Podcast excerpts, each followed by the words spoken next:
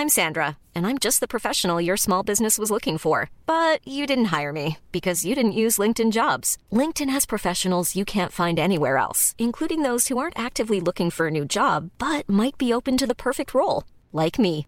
In a given month, over 70% of LinkedIn users don't visit other leading job sites. So if you're not looking on LinkedIn, you'll miss out on great candidates like Sandra. Start hiring professionals like a professional. Post your free job on linkedin.com/people today.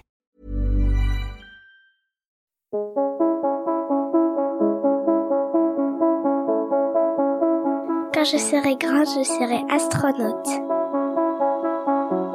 Moi, quand je serai grand, je serai actrice. Bienvenue sur Les Enfants du bruit et de l'odeur. Nous sommes deux amis, Ulrich et moi c'est Priska.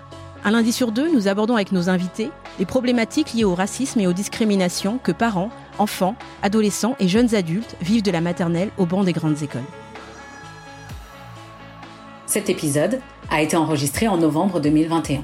Bankadi Emmanuel Ié est né à Bordeaux d'une mère française et d'un père burkinabé.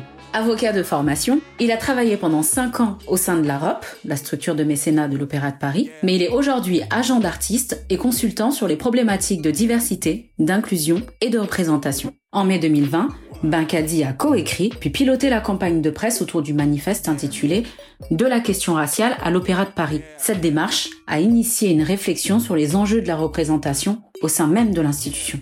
Bankadi a accepté de partager au micro des enfants du bruit et de l'odeur l'importance du choix des établissements scolaires à travers son parcours au sein d'écoles d'excellence. Il nous livre les stratégies qui ont été adoptées par ses parents ainsi que les difficultés et doutes qu'il a pu rencontrer. Et bien sûr, nous terminerons sur les raisons qui ont poussé Bankadi et les employés de l'Opéra de Paris à écrire ce manifeste. Alors prenez place et bonne écoute. Bakadi Emmanuel Hier, bonjour. Bonjour, Comment ça va aujourd'hui ça va très bien et toi Bah écoute, je vais bien, merci. Euh, je voulais te remercier d'avoir accepté de participer au podcast Les enfants du bruit et de l'odeur. Un vrai honneur euh, pour nous de te recevoir euh, ici parce que vu ce que tu as fait euh, l'été dernier, euh, enfin l'été dernier dernier, euh, on est vraiment vraiment ravis de, de t'avoir en tout cas. Est-ce que tu pourrais, s'il te plaît, euh, te présenter un petit peu auprès de nos auditorices, euh, nous dire un peu qui tu es, ce que tu fais euh, avec tes mots Bah, Déjà, je suis ravi d'être là. Je suis honoré de cette invitation et c'est toujours un plaisir de pouvoir euh, revenir sur te- cette expérience et de pouvoir en discuter un petit peu. Mhm. Euh, donc, je m'appelle Bankadi Emmanuel Yé. Mhm. Euh, je viens d'avoir 30 ans. Euh, je suis originaire de Bordeaux. Où je suis né, où j'ai grandi, où j'ai fait une grande partie de ma scolarité. Mhm. Euh, donc je suis né à Bordeaux euh, euh, d'un papa qui vient du Burkina Faso. D'accord. Euh, Le pays des hommes intègres. Exactement. J'essaie de d'être respectueux de de de de de ces de ces vertus euh, euh, que mes les compatriotes de mon père euh, essaient de, de conserver. Et donc d'une maman blanche qui vient du du Périgord. Euh, mes parents se sont rencontrés à Bordeaux et se sont installés là-bas. Ils sont ils sont plus ensemble depuis un certain temps, mais ils sont tous les deux là-bas. Donc j'y retourne euh, de temps en temps. Mhm. Euh, donc sur ma sur ma scolarité principalement. Est-ce que tu peux me dire par exemple ce que tu fais exactement aujourd'hui? Oui. Alors aujourd'hui, euh, alors aujourd'hui, je viens juste de partir de l'Opéra de Paris, Mhm. euh, où j'ai travaillé depuis, où je travaillais pendant cinq ans, pour me lancer dans de, de nouveaux projets en indépendant. Euh, donc j'ai beaucoup d'idées, j'ai beaucoup d'enthousiasme et d'excitation, euh, mais on va dire que mes projets, ils se, ils se, on peut les résumer en, en- en trois pistes pour l'instant, qui je pense euh, sont réunies derrière une même euh, ligne directrice. Mais le, le premier, c'est l'accompagnement d'artistes, Mhm. euh, la représentation euh, d'artistes en, en tant qu'agent euh, pour tous les sujets images euh, et presse.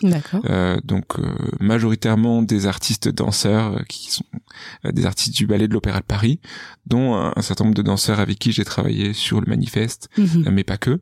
Euh, et puis des, des artistes ou des personnalités qui sont en dehors de l'opéra, euh, un chorégraphe euh, et, euh, et une scénariste, réalisatrice, etc. Euh, donc voilà, pour travailler vraiment autour des questions image, presse, euh, parce que c'est euh, dont je respecte beaucoup le travail et, et dont je respecte beaucoup aussi les valeurs dans Mhm. le travail et les valeurs qu'ils portent, les messages qu'ils portent. Et j'ai vraiment envie de les aider à, à bah, pouvoir euh, partager ces valeurs et, et partager le travail avec le plus grand nombre. Mhm. Euh, ensuite, je vais continuer à travailler sur les questions de levée de fonds, un petit peu. Mhm. C'est ce que tu faisais en fait à C'est l'Opéra ce de que je faisais. Euh, donc là, plutôt euh, auprès d'artistes indépendants euh, qui ont besoin aussi de chercher des, des financements pour euh, bah, pour produire euh, leur art. Euh, et euh, et euh, et puis j'ai envie de continuer vraiment à travailler sur les questions euh, de diversité. J'en peux plus de ce mot. Ouais. Mais au moins tout le monde comprend. Euh, mais sur les questions diversité, inclusion, représentation euh, en particulier dans le domaine des arts et de la culture. Euh, voilà.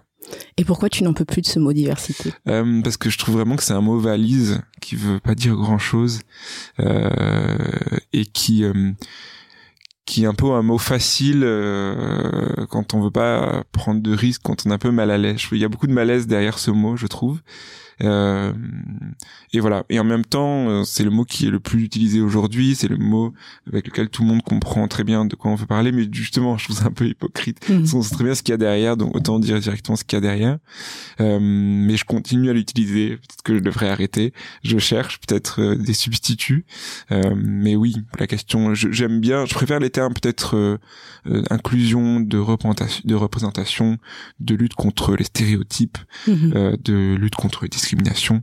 Euh, voilà, c'est plus directement. Mais c'est Mhm. vrai que le terme diversité. euh, voilà, quand on sait pas trop euh, à quel stade en est la personne qu'on a en face de nous sur ces sujets, au moins c'est le mot qui met tout le monde à l'aise et, et tout le monde comprend de quoi il s'agit. D'accord. Euh, bah écoute, euh, c'est ce fut un large euh, un large panel de présentation. En Oui. fait, tu fais énormément de choses quand même, en sachant que tu as aussi un parcours euh, où tu étais où tu as fait du droit avant, c'est ça? Ouais. Alors moi j'ai une formation de juriste. Mhm. Euh, j'ai fait mon droit euh, d'abord à Bordeaux Mhm. euh, en classe préparatoire pour normale, l'école normale, en droit économie.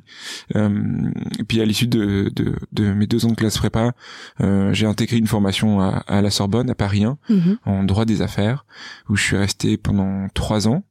Euh, donc j'étais spécialisé dans le droit des affaires. Ensuite, je me suis un, un peu plus euh, spécialisé encore plus dans tout ce qui est droit de la propriété intellectuelle, euh, euh, droit un petit peu des données personnelles, propriété industrielle, etc.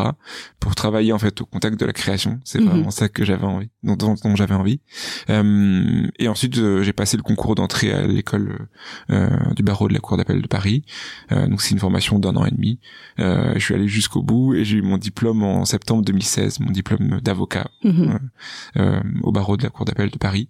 Et une fois ce diplôme en poche, j'ai décidé de de de changer de, de voie, on va dire. C'était une idée qui trottait dans ma tête déjà un petit moment parce que Mhm. je j'aimais beaucoup cette profession. Je, je trouve que c'était intellectu- intellectuellement c'était très stimulant. Mhm. Euh, j'ai beaucoup apprécié. J'ai vraiment pas fait ça par euh, par force ou par dépit. Euh, disons que je me cherchais un petit peu et que au bout d'un moment, je pense que je me suis trouvé. Mais j'avais vraiment envie d'aller jusqu'au bout parce que c'était quand même huit ans, donc j'avais envie que ça serve à quelque chose et que ce soit entériné. Mais je, je savais que mon cœur était du côté de la culture, euh, de la création, euh, des artistes, etc. Donc je m'étais donné euh, un an pour euh, rebondir Mhm. euh, pour trouver du coup euh, un stage ou en tout cas un, un moyen de mettre le pied dans dans les domaines dans lesquels j'avais envie de travailler. Euh, j'ai assez vite trouvé, j'ai eu pas mal de chance. Euh, puis le hasard parfois fait bien les choses. Euh, je suis passé pendant six mois au Grand Palais euh, auprès de, de la responsable du protocole et des relations publiques Mhm. Euh, une personne euh, que j'ad- j'admire toujours beaucoup et qui a euh, vraiment été euh, une personnalité qui m'a vraiment donné envie de faire ce métier.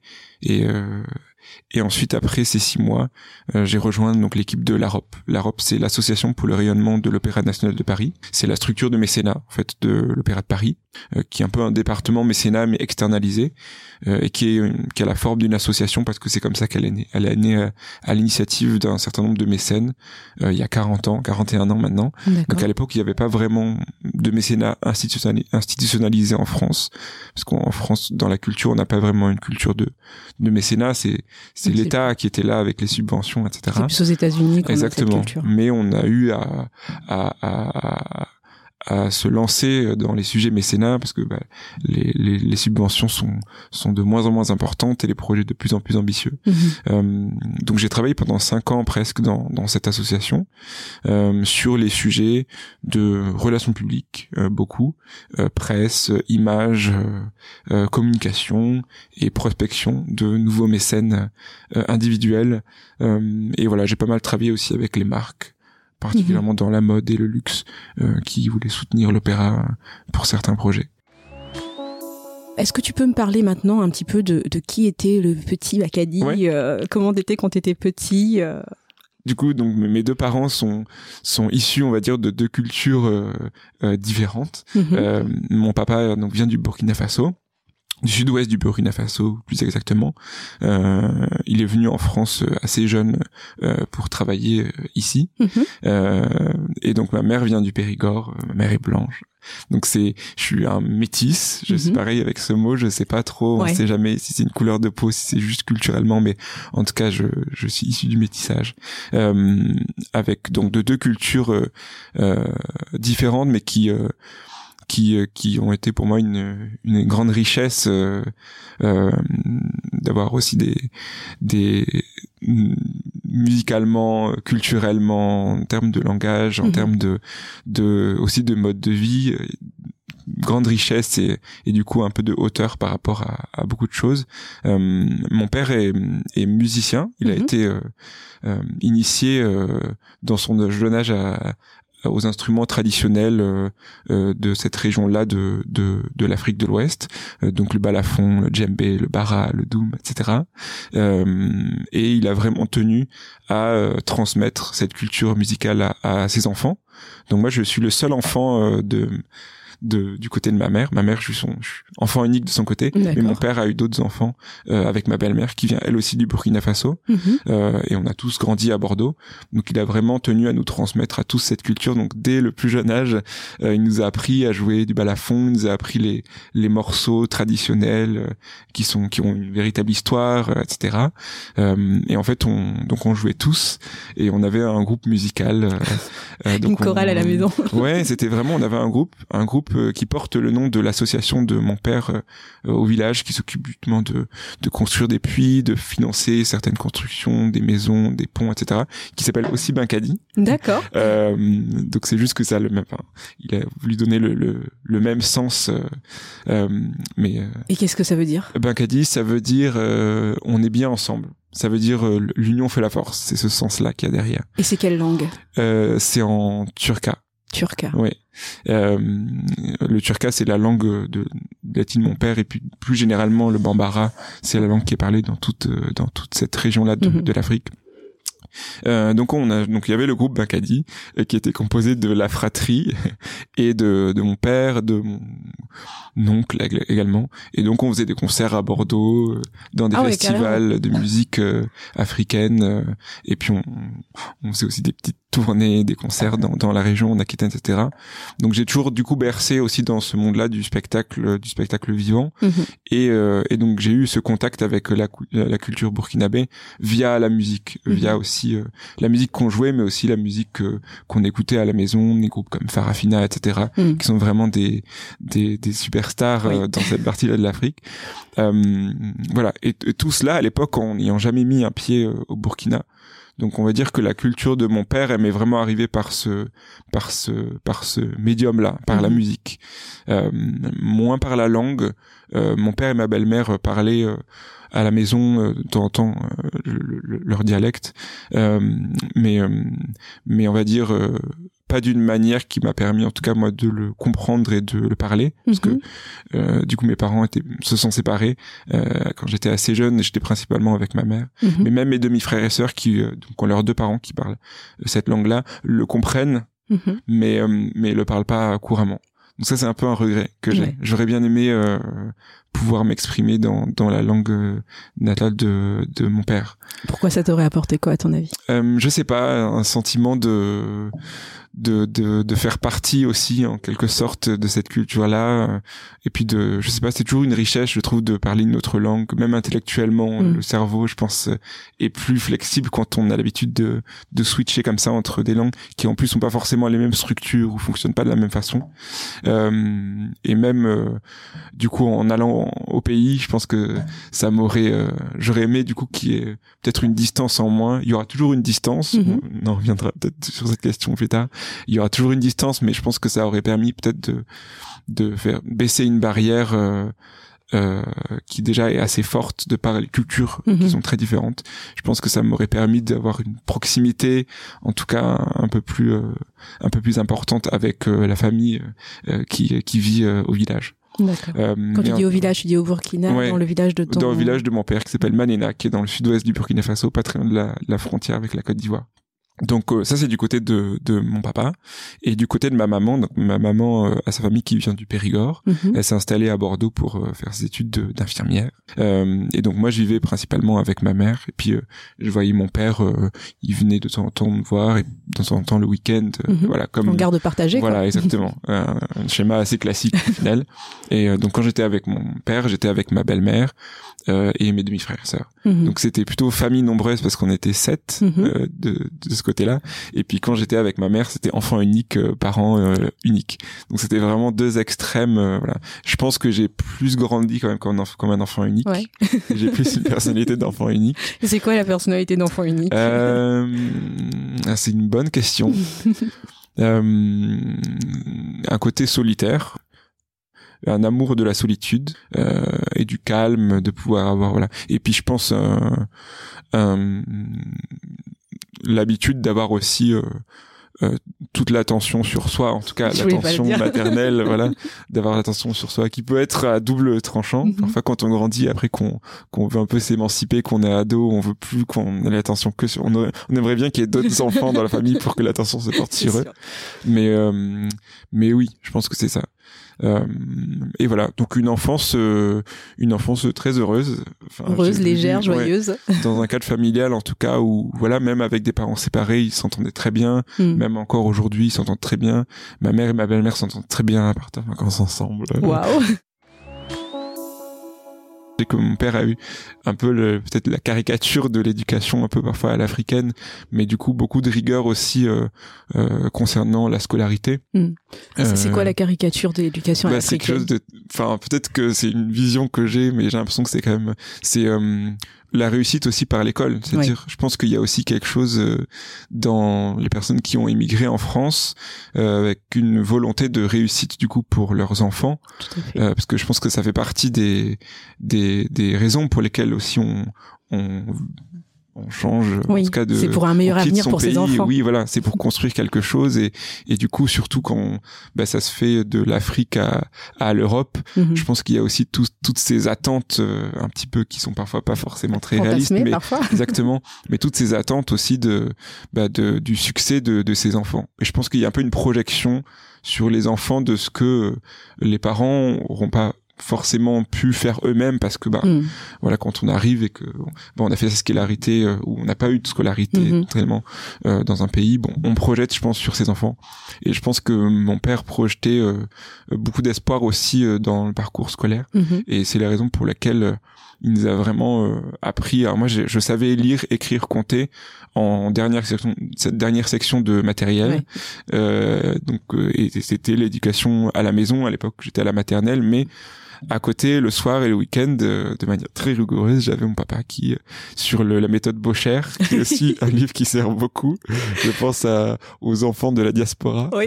euh, qu'on appelait le IOA nous on appelait ça le Oui. IOA parce que c'est aussi les références que mon père avait Mhm. dans sa propre euh, éducation donc euh, voilà mais ça s'est avéré très efficace Mmh. euh, donc euh, voilà et donc ça ça m'a permis de de sauter une classe. Donc j'ai sauté le CP j'ai j'ai toujours été un très bon élève à l'école. Et je pense que c'est aussi voilà parce que euh, dès le début euh, j'ai eu les bonnes bases pour commencer. J'ai toujours eu en termes scolaires en tout cas c'est Mhm. c'est très important pour un enfant euh, quelque chose de très positif à la maison. Mhm. euh, à la fois une rigueur euh, pour me préparer ensuite à avoir un parcours scolaire euh, sans embûche où Mhm. j'allais déjà maîtriser les choses. Et puis euh, des parents une maman notamment qui a toujours été très euh, j'ai on m'a jamais mis la pression Mhm. euh, voilà Euh, Il y avait une attente, euh, mais il n'y avait pas de pression. voilà ça a été ça a été très sain en tout Mhm. cas Euh, même dans l'exigence ça a toujours été très sain et donc j'ai eu une scolarité assez modèle Mhm. euh, le petit Bincadi, c'était un peu un cliché du petit garçon métis, euh, Mhm. tout mignon, euh, sage, poli, silencieux, Mhm. qui fait bien son travail, le chouchou de la maîtresse. c'était vraiment ça. J'étais vraiment le Oui. le- le- l'archétype de, de ça. L'école primaire, euh, c'était à Villeneuve-d'Ornon. Donc Villeneuve-d'Ornon, c'est la ville euh, de banlieue bordelaise où, où était installée ma mère. Mon père était en centre-ville. Et euh, alors, c'était une école qui était au milieu d'une d'une cité, Sarcignan. C'était pas une cité euh, à risque dans le sens, c'était pas un endroit euh, euh, dangereux, euh, voilà, Mhm. dans- comme on en fantasme euh, Oui. souvent. Mais disons qu'en tout cas, c'était, j'étais avec des camarades euh, qui venaient peut-être d'un milieu socio-professionnel qui était pas un milieu bourgeois Mhm. ou ou même pas forcément dans la classe moyenne. Je pense Mhm. que c'était voilà, euh, plutôt la classe ouvrière, Mhm. etc.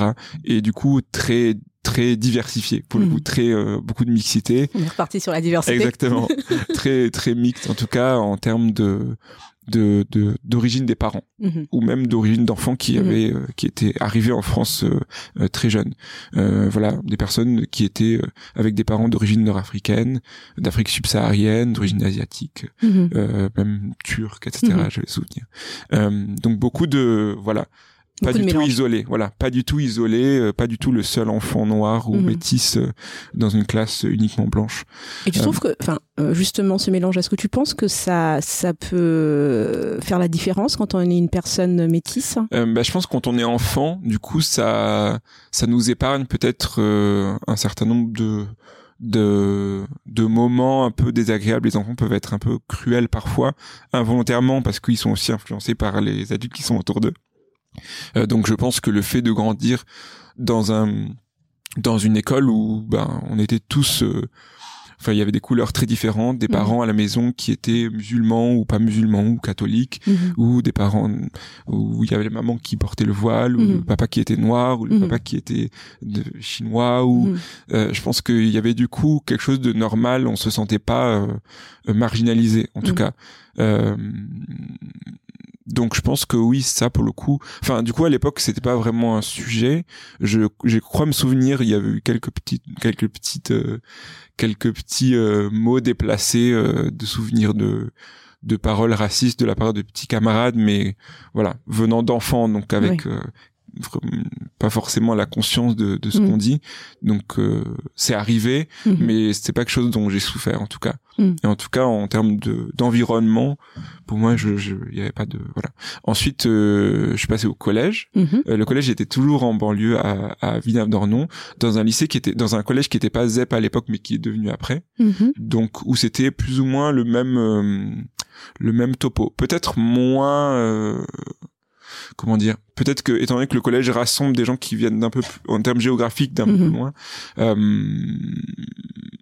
un peu moins mixte que mais quand même toujours beaucoup Alors, qu'est-ce que tu appelles un peu moins mixte? Ça veut dire qu'il y avait plus de personnes blanches? Euh, oui je dirais comme ça D'accord. Euh, mais ça restait un collège moyen. On voit quand même quel type de catégorie socio-professionnelle. Mhm. voilà. Et, et donc très tôt, alors ma mère voulait absolument que je fasse du latin. Euh, Et pourquoi ça Parce que bah, les mêmes On choses, sait. on veut que je fasse du latin parce que donc mais j'avais dit non Mhm. je crois. Euh, mais par contre, euh, mes profs m'avaient euh, fortement recommandé d'aller en classe européenne parce qu'il y avait une classe européenne euh, Hmm. dans dans dans le lycée, ce qui du coup a, je pense, euh, contrebalancé le fait que je fasse pas de latin. Ouais.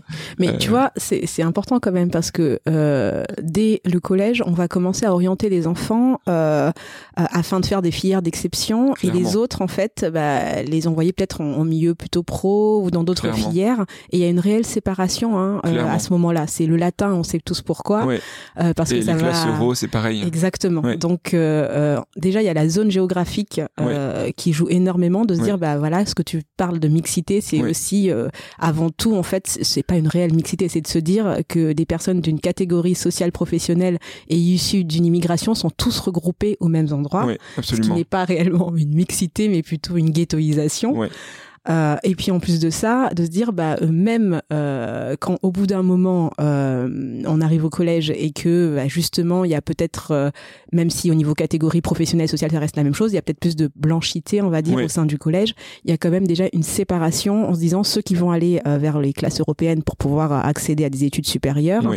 euh, ou faire du latin et, et là ça se divise encore. Donc du début jusqu'à la fin il y a réellement euh, un espèce d'entonnoir pour pouvoir trier Exactement. en fait les filtre. enfants. Et moi, c'est quelque chose que j'ai vraiment, enfin, ça, ça se voit, on va en parler, vraiment dans mon parcours scolaire, c'est vraiment ça. C'est Mm. de manière très très nette.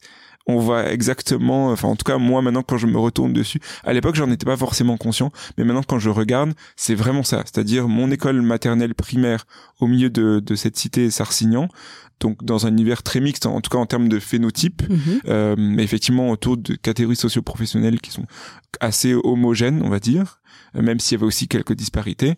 Euh, parce que voilà, moi j'ai une maman qui est infirmière, donc euh, cadre, on va dire, Mhm. euh, c'est pas, c'est pas la misère, Mhm. La classe moyenne, quoi. Mhm. Mhm. Euh, ma mère, elle était propriétaire de sa maison qu'elle a fait construire dans un lotissement à Villeneuve-d'Ornon, donc je dirais classe classe moyenne, quoi. Euh, et, euh, et donc le passage au collège où j'ai intégré cette classe européenne euh, où effectivement étaient réunis les meilleurs éléments de, de l'établissement. Euh, il y avait deux classes, il y avait une classe euro et une classe latiniste. C'était clairement ces deux classes qui rassemblaient les élèves qui étaient le, les plus doués scolairement en tout Mhm. cas. Euh, et euh, effectivement, je sais que voilà, ça a été à la fois les profs qui ont dit bah Macadi se débrouille bien, donc peut-être qu'il devrait faire ça. Mais je pense que même dans la tête des profs, ils avaient très bien conscience que Mhm. en poussant un élève dans ces classes-là, c'était aussi lui donner les clés et les chances pour la suite de son parcours de de suivre en fait une filière générale qui en Mhm. fait n'est pas si générale que ça Mhm. qui est assez élitiste en fait. Euh, et c'est aussi, je pense, euh, voilà pour ça que ma mère voulait que je fasse du latin, etc. Parce que je pense qu'elle avait conscience que ce sont des, ce sont des, des, des cases en fait qu'on coche et qui permettent de passer ensuite au next step. Mhm. Et donc j'ai fait donc ma, ma scolarité donc euh, euh, dans cet établi- dans cet établissement en classe européenne où j'étais un bon élément, j'étais dans le trio de tête euh, Mhm. à chaque fois. Euh, et ensuite est, est arrivé l'heure du lycée. Euh, donc on va dire le lycée de mon je sais plus comment on appelle ça de mon secteur Oui. c'était un lycée qui je pense était dans la continuité Mhm. de mon collège c'est-à-dire euh, lycée pas ZEP Oui. mais euh, avec des euh, personnes qui sont déjà en termes de niveau pas un très bon lycée et après en termes de, de personnes de- d'élèves d'étudiants euh, voilà qui viennent de, de ce background là en Mhm. termes socio-économiques euh, mais alors je sais plus je saurais plus dire si c'est mon initiative ou si c'est mes parents ou si c'est plutôt ma ma ma mère parce qu'autant mon père il a beaucoup poussé au début Mhm. euh, autant après on va dire que la personne avec qui j'en discutais de mes choix d'orientation c'était plus ma ça plus été ma mère Mhm.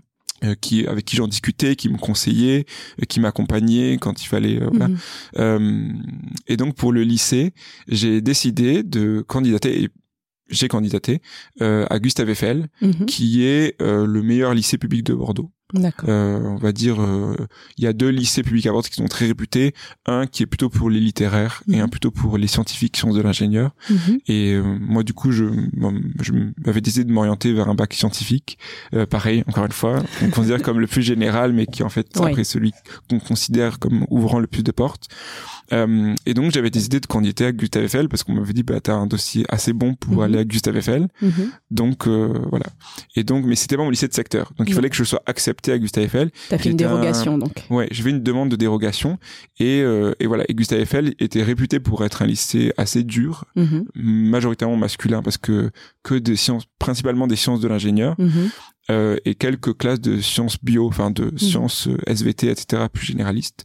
Euh, Ah, Il y a aussi un stéréotype de genre là. Hein oui, absolument, absolument. Ça. Et euh, et euh, et qui est un lycée qui tenait beaucoup à ses statistiques Mm. de réussite au bac, qui Mm. étaient proches de 90-95%. Et donc ils y tenaient beaucoup, donc ils faisaient très très attention aux personnes du coup qu'ils admettaient en seconde parce que bah voilà ils voulaient être sûrs de maintenir leur euh, leur classement dans voilà. Euh, Euh, donc je me souviens très bien et ma mère s'en souvient très bien. Je pense que c'est un des choses de une des un des moments de malaise euh, sur les questions justement euh, raciales, de stéréotypes, etc. qu'elle a le plus qu'il a le plus qu'elle a le plus remarqué, en tout cas Mhm. qu'il a le plus frappé, euh, c'est que du coup j'étais allé avec ma mère euh, rendez-vous avec la proviseure Mhm. pour demander cette dérogation, pour qu'elle me rencontre et qu'on regarde mon dossier.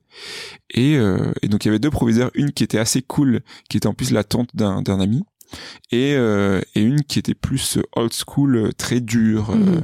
euh, assez âgée, proche de Mhm. la retraite, très dure. Et donc c'est cette c'est cette dame que j'ai vue en premier. Et, et j'ai passé un très mauvais moment dans mes souvenirs. Et ma mère a passé un très mauvais moment parce que vraiment il y avait eu il y a eu beaucoup de de Préjugés. de, de préjugés et de de mépris. Alors c'était peut-être une posture pour jouer la carte de l'établissement euh, Mm. strict, etc. Mais vraiment, euh, voilà, le fait que je vienne de collège du Pont de la Maille, euh, c'était un peu, mais qu'est-ce que vous faites ici Mm. Euh, On C'est pas prend pas votre des gens du Pont de la Maille, voilà. Et je sais que ma mère, ça l'avait beaucoup choqué. Mhm. Elle avait trouvé ça très injuste que, étant donné que j'avais un bon dossier, c'était la seule chose qui devait compter. Et le fait que je vienne du Pont de la Maille, qui était quand même connoté Mhm. sur plein d'aspects socio-économiques notamment, elle avait trouvé ça euh, assez, euh, voilà, ça l'avait surprise et, Mhm. choquée. Euh, au final, été pris. Mhm. Et donc au final, j'ai fait toute ma scolarité au lycée Gustave Eiffel en bac S euh, euh, biologie euh, générale.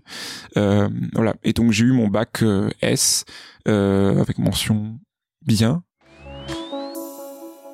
Euh, et là encore, euh, j'ai eu la chance d'être euh, bien orienté. Mhm. Euh, C'est-à-dire que euh, je me suis posé assez tôt la question de l'après. Mhm. J'hésitais entre médecine, je voulais faire kiné, sport. D'accord. Et, euh, et plutôt quelque chose, j'avais pas d'idée concrète, mais ça tournait autour de la diplomatie, le droit, la politique, voilà. Mhm. C'était D'accord. vraiment mes deux options qui ont rien à voir, mais voilà. Et euh, étant donné que j'étais dans ce lycée-là, avec des gens très ambitieux, etc., tout m'a été présenté, les Sciences Po, les classes prépa, j'étais au courant de tout. Mhm. Euh, et j'ai préparé tout. J'ai Mhm. fait une classe prépa à Sciences Po, parce que j'ai Mhm. passé Sciences Po Paris, Sciences Po Bordeaux, euh, et j'ai fait mes dossiers pour euh, la classe prépa euh, qu'on appelle euh, ENSD1, euh, qui est la classe préparatoire qui prépare au concours de normal, de l'école normale. Euh, à l'époque de Cachan, maintenant c'est devenu l'école normale de Rennes, euh, filière droit, économie, gestion. Mais qui t'a donné tous ces éléments en Je sais fait? plus. Est-ce Mais je pense que c'est juste le fait d'être dans ce lycée, qui était un lycée un petit peu public pour les, les meilleurs du public, ça allait de soi en fait que les gens qui étaient dans ce lycée euh, allaient ensuite en classe prépa. Il y avait beaucoup de matheux, etc. Donc ils allaient aller en classe prépa, maths sup, maths spé. Il y allait, en- voilà, classe prépa ingénieur, classe prépa HEC. C'était vraiment dans la culture d'établissement, vu que c'était un des meilleurs de, de la ville. C'était normal en fait que les élèves qui étaient issus de ce lycée ensuite se dirigent vers ces vers ces classes préparatoires pour Mhm. ensuite aller dans les grandes écoles. Mhm. C'était comme le, le schéma. Voilà. Tous mes amis euh, euh, qui étaient euh, soit dans, alors dans ma classe, il y en a beaucoup qui voulaient faire médecine. Donc ils allaient tous, ils ont pratiquement tous fait médecine ou école de vétérinaire ou pharmacie, donc que Mhm. des études supérieures qui sont quand même des études euh, euh, hein. voilà lourdes et voilà, Euh, mais pour accéder à des professions très euh, socialement reconnues. Mhm. Et, et tous les autres, tous les autres amis que j'avais qui étaient dans les autres classes plutôt sciences de l'ingénieur, ils postulaient tous à des euh, maths sup, maths enfin pour aller ou HEC, etc.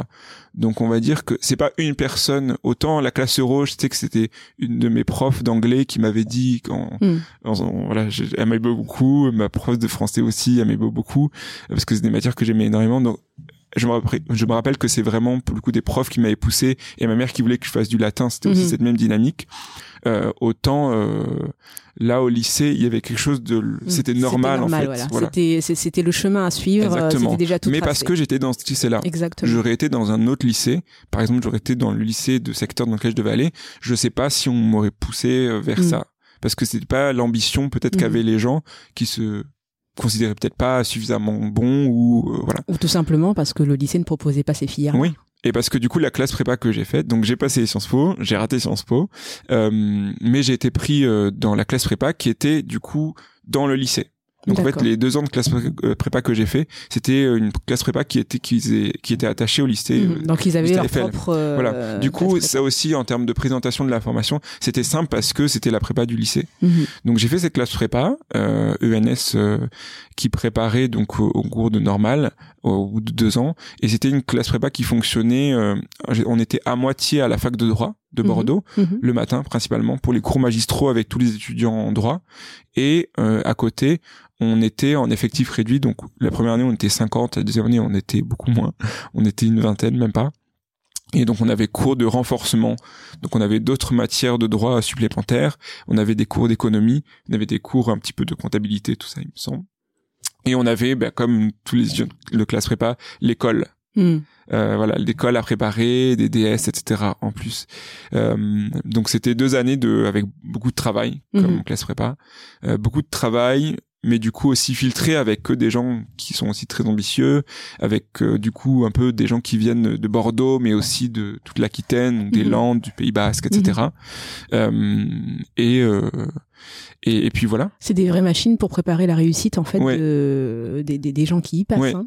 Donc, et les euh, gens qui, qui étaient dans cette prépa, soit ils ont passé Sciences Po et à la, au Mhm. bout de la première année puis ils sont partis à Sciences Po, soit certains ont arrêté la prépa et puis sont sont sont focus juste euh, sur le droit et voilà et on était euh, au final pas énormément à passer le concours. Moi ce concours je le voulais vraiment, mhm. Euh, j'étais vraiment très décidé. C'était pas le cas de tout le monde. Euh, Il y a des gens qui étaient juste en prépa pour cocher la classe Mhm. classe prépa pour parce que ça voilà sur le dossier bien. ça faisait bien pour surtout pour après postuler dans les masters à la fac Mhm. et tout moi je voulais vraiment ce concours parce que on m'avait dit et je savais que normal sup déjà c'est la crème de la crème en Mhm. termes académiques Mhm. l'école normale c'est vraiment on nous bassine un peu avec ça hein, parce que Mhm. c'est aussi des discours qu'on entend beaucoup vous êtes l'élite de la nation etc c'est vraiment des discours qu'on nous ressasse etc Pour- aussi pour nous pour motiver valoriser, pour Exactement. vous motiver, pour euh, voilà. Donc, mais c'est important aussi les discours de se dire, Ouais. bah, dans certains lycées peut-être de se dire, bah, toi t'es bon à rien, et de l'autre côté Ouais. on, on là te dit, vraiment euh, ça et, les, toi, et, ouais, et Eiffel c'était pareil le lycée c'était pareil vous êtes l'élite. Et la prépa, c'était pareil, vous êtes, euh, alors c'était pas dit comme ça texto, mais voilà, vous êtes Mhm. la crème, euh, c'est une Mhm. formation très sélective, euh, voilà. Et le concours de normal, euh, alors les chiffres font peur, mais parce qu'il n'y a pas aussi beaucoup de classes prépa, il y en a moins que des Cagne, Hippocagne et de P, mais euh, il y a 17 places. D'accord. Euh, oui, 17 places. Pour, en pour France. 50, pour combien? Ah, en France? Ouais. Toute la France, Enfin, dans la normale, la, la, la promotion normale droit économie où j'étais, Mhm. il y a 17 places. Donc en fait, on passe le concours, il y a 50 places d'admissibilité. Mhm. Euh, donc c'est un concours qui a une première phase écrite, donc ils retiennent 50 les 50 meilleurs Mhm. et ensuite les 50 meilleurs qu'on appelle les admissibles euh, se déplacent à Paris pour passer euh, les oraux avec l'épreuve du grand oral comme dans beaucoup de grandes Mhm. Écoles qui est un peu l'épreuve reine de culture générale et il y a 17 places à la fin. Mhm. Donc moi j'étais admissible. Donc je suis monté à Paris pour faire les oraux qui se sont bien passés et j'ai fini 21e. Ah, c'est juste à côté. Euh, donc c'était ça a été un moment très euh, parce que 21e on se dit on est si proche Ouais. et en même temps il y aura jamais quatre personnes Non. Sur 17 qui vont se désister parce qu'il y a toujours une liste d'attente. Mhm. Donc, J'étais quatrième, donc le premier, le deuxième, ça arrive parce que c'est des gens qui, qui tentent plusieurs choses. Donc ça se Mhm. trouve, ils auraient eu euh, Sciences Po Paris Mhm. ou ils auraient eu une formation à la Sorbonne qu'ils voulaient vraiment et du coup bah ils, ils choisissent et puis ils choisissent l'autre et puis tout ça laisse bah, quatrième sur 17 Mhm. je savais que voilà donc euh, c'était un peu euh, et voilà et en plus normal du coup je sais pas si peut-être pour les auditeurs les auditrices mais on est payé à normal. Mhm. c'est une école publique et c'est normal dans l'essence de du parcours c'est de de former des professeurs. Mhm. Euh, donc quand on est à normal on est payé. Mhm. Euh, on appelle ça c'est un statut de fonctionnaire stagiaire. On est payé par l'État Ouais. euh, pendant trois ans du coup. Euh, ce qui moi personnellement euh, m'arrangeait beaucoup parce que voilà je viens d'un milieu assez modeste. Euh, donc ça aurait voilà été un bon coup de pouce etc euh, et, euh, et voilà et le prestige de pouvoir dire je suis normalien euh, Ouais. c'est la classe quoi fierté, quoi. euh, mais voilà et du coup donc j'avais passé le concours j'avais aussi postulé à une formation de magistère donc en Mhm. fait c'est pareil c'est là qu'on se rend que quand on est dans les bons endroits on est bien informé Mhm. de ce qu'il y a pour se pour sortir du lot parce que étant ensuite en prépa euh, il y avait effectivement normal mais on m'avait présenté aussi les autres options qui se qui se qui s'offraient à moi à l'université Mhm. et qui étaient ce qu'on appelle les magistères les magistères c'est comme une classe prépa Mhm. mais dans les facs C'est-à-dire que ce sont des formations réduites d'une trentaine d'élèves Mhm. où on suit un peu comme ce que moi j'avais fait. C'est-à-dire on a une partie de tronc commun avec euh, les autres euh, étudiants de la faculté et on a des parties avec des renforcements, des, des, des, des, des matières supplémentaires de finance, d'économie, etc. Et c'est vu comme les formations d'élite de la Mhm. fac. Euh, et ça, les magistères, euh, nous, on était très informés. Il y avait les anciens de la prépa qui venaient présenter les magistères qu'ils avaient intégrés. Ils nous, ils nous briefaient sur les concours, ils nous briefaient sur les Mhm. débouchés, etc. Donc il y avait vraiment, on était au courant de tout. Puis vous bénéficiez de l'expérience en fait de ceux qui étaient euh, passés avant vous. Ouais, en fait. exactement. Et donc moi j'avais candidaté à un magistère de droit des affaires à Mhm. Paris 1, à Sorbonne. C'était un peu mon rêve d'aller à Paris à la Sorbonne. Et donc Mhm. j'attendais les résultats. Et au final j'ai eu le magistère. Mhm. Allons à Paris. C'est une chose d'avoir réussi son parcours scolaire, euh, en tout cas être dans le haut du panier des meilleurs de la classe pour intégrer ces formations, c'est déjà beaucoup et ça demande à la fois donc un accompagnement, les parents qui poussent et éventuellement qui aident suffisamment, les profs qui sont qui sont dans la partie et qui aident et qui poussent en disant tu devrais faire cette formation, la bonne information sur l'orientation, en sachant que il y a telle classe prépa, dans tel lycée, il y a tel concours, il y a tel magistère, ça c'est beaucoup. Mais même quand il y a tout ça, quand j'ai décidé d'aller à Paris, la question qui s'est posée, c'est la question financière. Hmm. Parce que moi, du coup, je vivais avec ma mère. C'est ma mère qui, sub- qui subvenait euh, essentiellement à mes besoins. Mhm. Et, et, et on n'avait pas de famille qui a un appartement à Paris. euh, J'avais pas, euh, voilà. Et le magistère étant aussi une formation qui demandait beaucoup de travail. Mhm. Et justement, j'étais à Paris pour faire ça, donc il fallait vraiment que je sois concentré. J'avais pas le temps de faire un petit boulot. Mhm. Euh, donc du coup, ben, on a souscrit un prêt D'accord. euh, étudiant. Euh, et donc je vivais sur mon prêt vraiment et donc Mhm. c'est ma mère qui remboursait moi j'avais pas les moyens de rembourser donc voilà donc ça c'est aussi quelque chose euh, à la fois et, et c'est un contraste euh, devant lequel on est mis de manière assez euh, assez dure parce que j'ai intégré le magistère à Paris donc une classe de 28 Mhm. avec principalement des gens qui venaient euh, alors il y avait pas mal de gens qui venaient de province Mhm. Soit des gens qui avaient été majors de promotion à l'université, soit des gens comme moi qui venaient de classe prépa euh, la même que moi mais dans d'autres villes, et des gens qui étaient déjà à Paris hein, depuis Mhm. le début, donc des Parisiens. Mais en termes socio-économiques, c'était vraiment parents CSP+, c'est-à-dire on va dire la petite bourgeoisie. Mhm. Euh, et, et en fait, on se rend compte de plein de choses. Et donc, majoritairement, c'était ça. Euh, et il y avait quelques éléments dans la classe, qui, on- je voyais qu'on était dans la même situation, Mm. Euh, dont une autre fille, jeune fille métisse, parce que Mhm. du coup, j'étais, on était les seuls. Oui, c'est ce que, ce je voulais savoir aussi un petit Oui. peu dans tout Alors, ton parcours. ça Euh, s'est est-ce que- blanchi. Voilà, c'est ça. C'est ce que, Voilà. Parce que j'ai Le- vu que tu disais euh, dans, dans une interview que tu étais le seul garçon métis, euh, par exemple au lycée, euh, et que tu avais l'impression que c'était un petit peu la, la caution, tu étais un peu la caution. Euh, euh, Non, en, en classe prépa. En classe prépa, euh, alors je, oui, j'étais le seul, ou en tout cas dans mes souvenirs, oui. Euh, non, je pense pas que j'étais la caution. Euh, ce que je voulais dire, euh, c'est que quand on est métis dans des formations très sélectives, Mhm. où du coup, en termes de, on se sent, on est sous-représenté, c'est-à-dire Mhm. on, on voit bien autour de nous qu'il y a que des personnes blanches. Je pense qu'on se pose toujours cette question de savoir à quel point ça a joué dans mon admission. hmm. C'est-à-dire il y a toujours un peu cette euh, un peu ce complexe de de l'imposteur Mhm. de se dire quelle est la part de mes capacités intellectuelles et de mon travail de mes résultats et quelle est la part aussi de juste Du quota du quota et du fait de dire bah c'est rare et je, je- voilà j'imagine bien un jury qui qui voit aussi euh, un peu les bagages et les photos des des personnes qui recrutent dans une classe je pense que les gens qui sont quand même euh, assez humanistes et et qui sont aussi attachés à ces valeurs là aussi qui sont les valeurs de méritocratie et Mhm. d'égalité dans ce pays je pense que c'est impossible de pas se poser la question quand quand on voit comment sont constituées les classes prépa de dire c'est quand même euh, il y a quand même très peu de personnes qui sont non blanches Mhm. et donc, je me dis que quand ils voient justement un, un gamin euh, euh, métis ou nord-africain, etc., ou noir, et euh. une personne racisée, voilà, moi c'était la question que je m'étais toujours posée. Je m'étais dit à quel point ça a influencé. Est-ce que si j'avais été blanc, est-ce que j'aurais été pris? Mm. Euh, et ça, c'est un truc que j'ai refusé. Enfin, j'ai décidé de ne plus me poser ce genre de questions. Mhm. Euh, on en reparlera peut-être après. Mais en tout cas, c'est des trucs qui passent forcément par la tête. C'est dans ce tu- sens-là que que.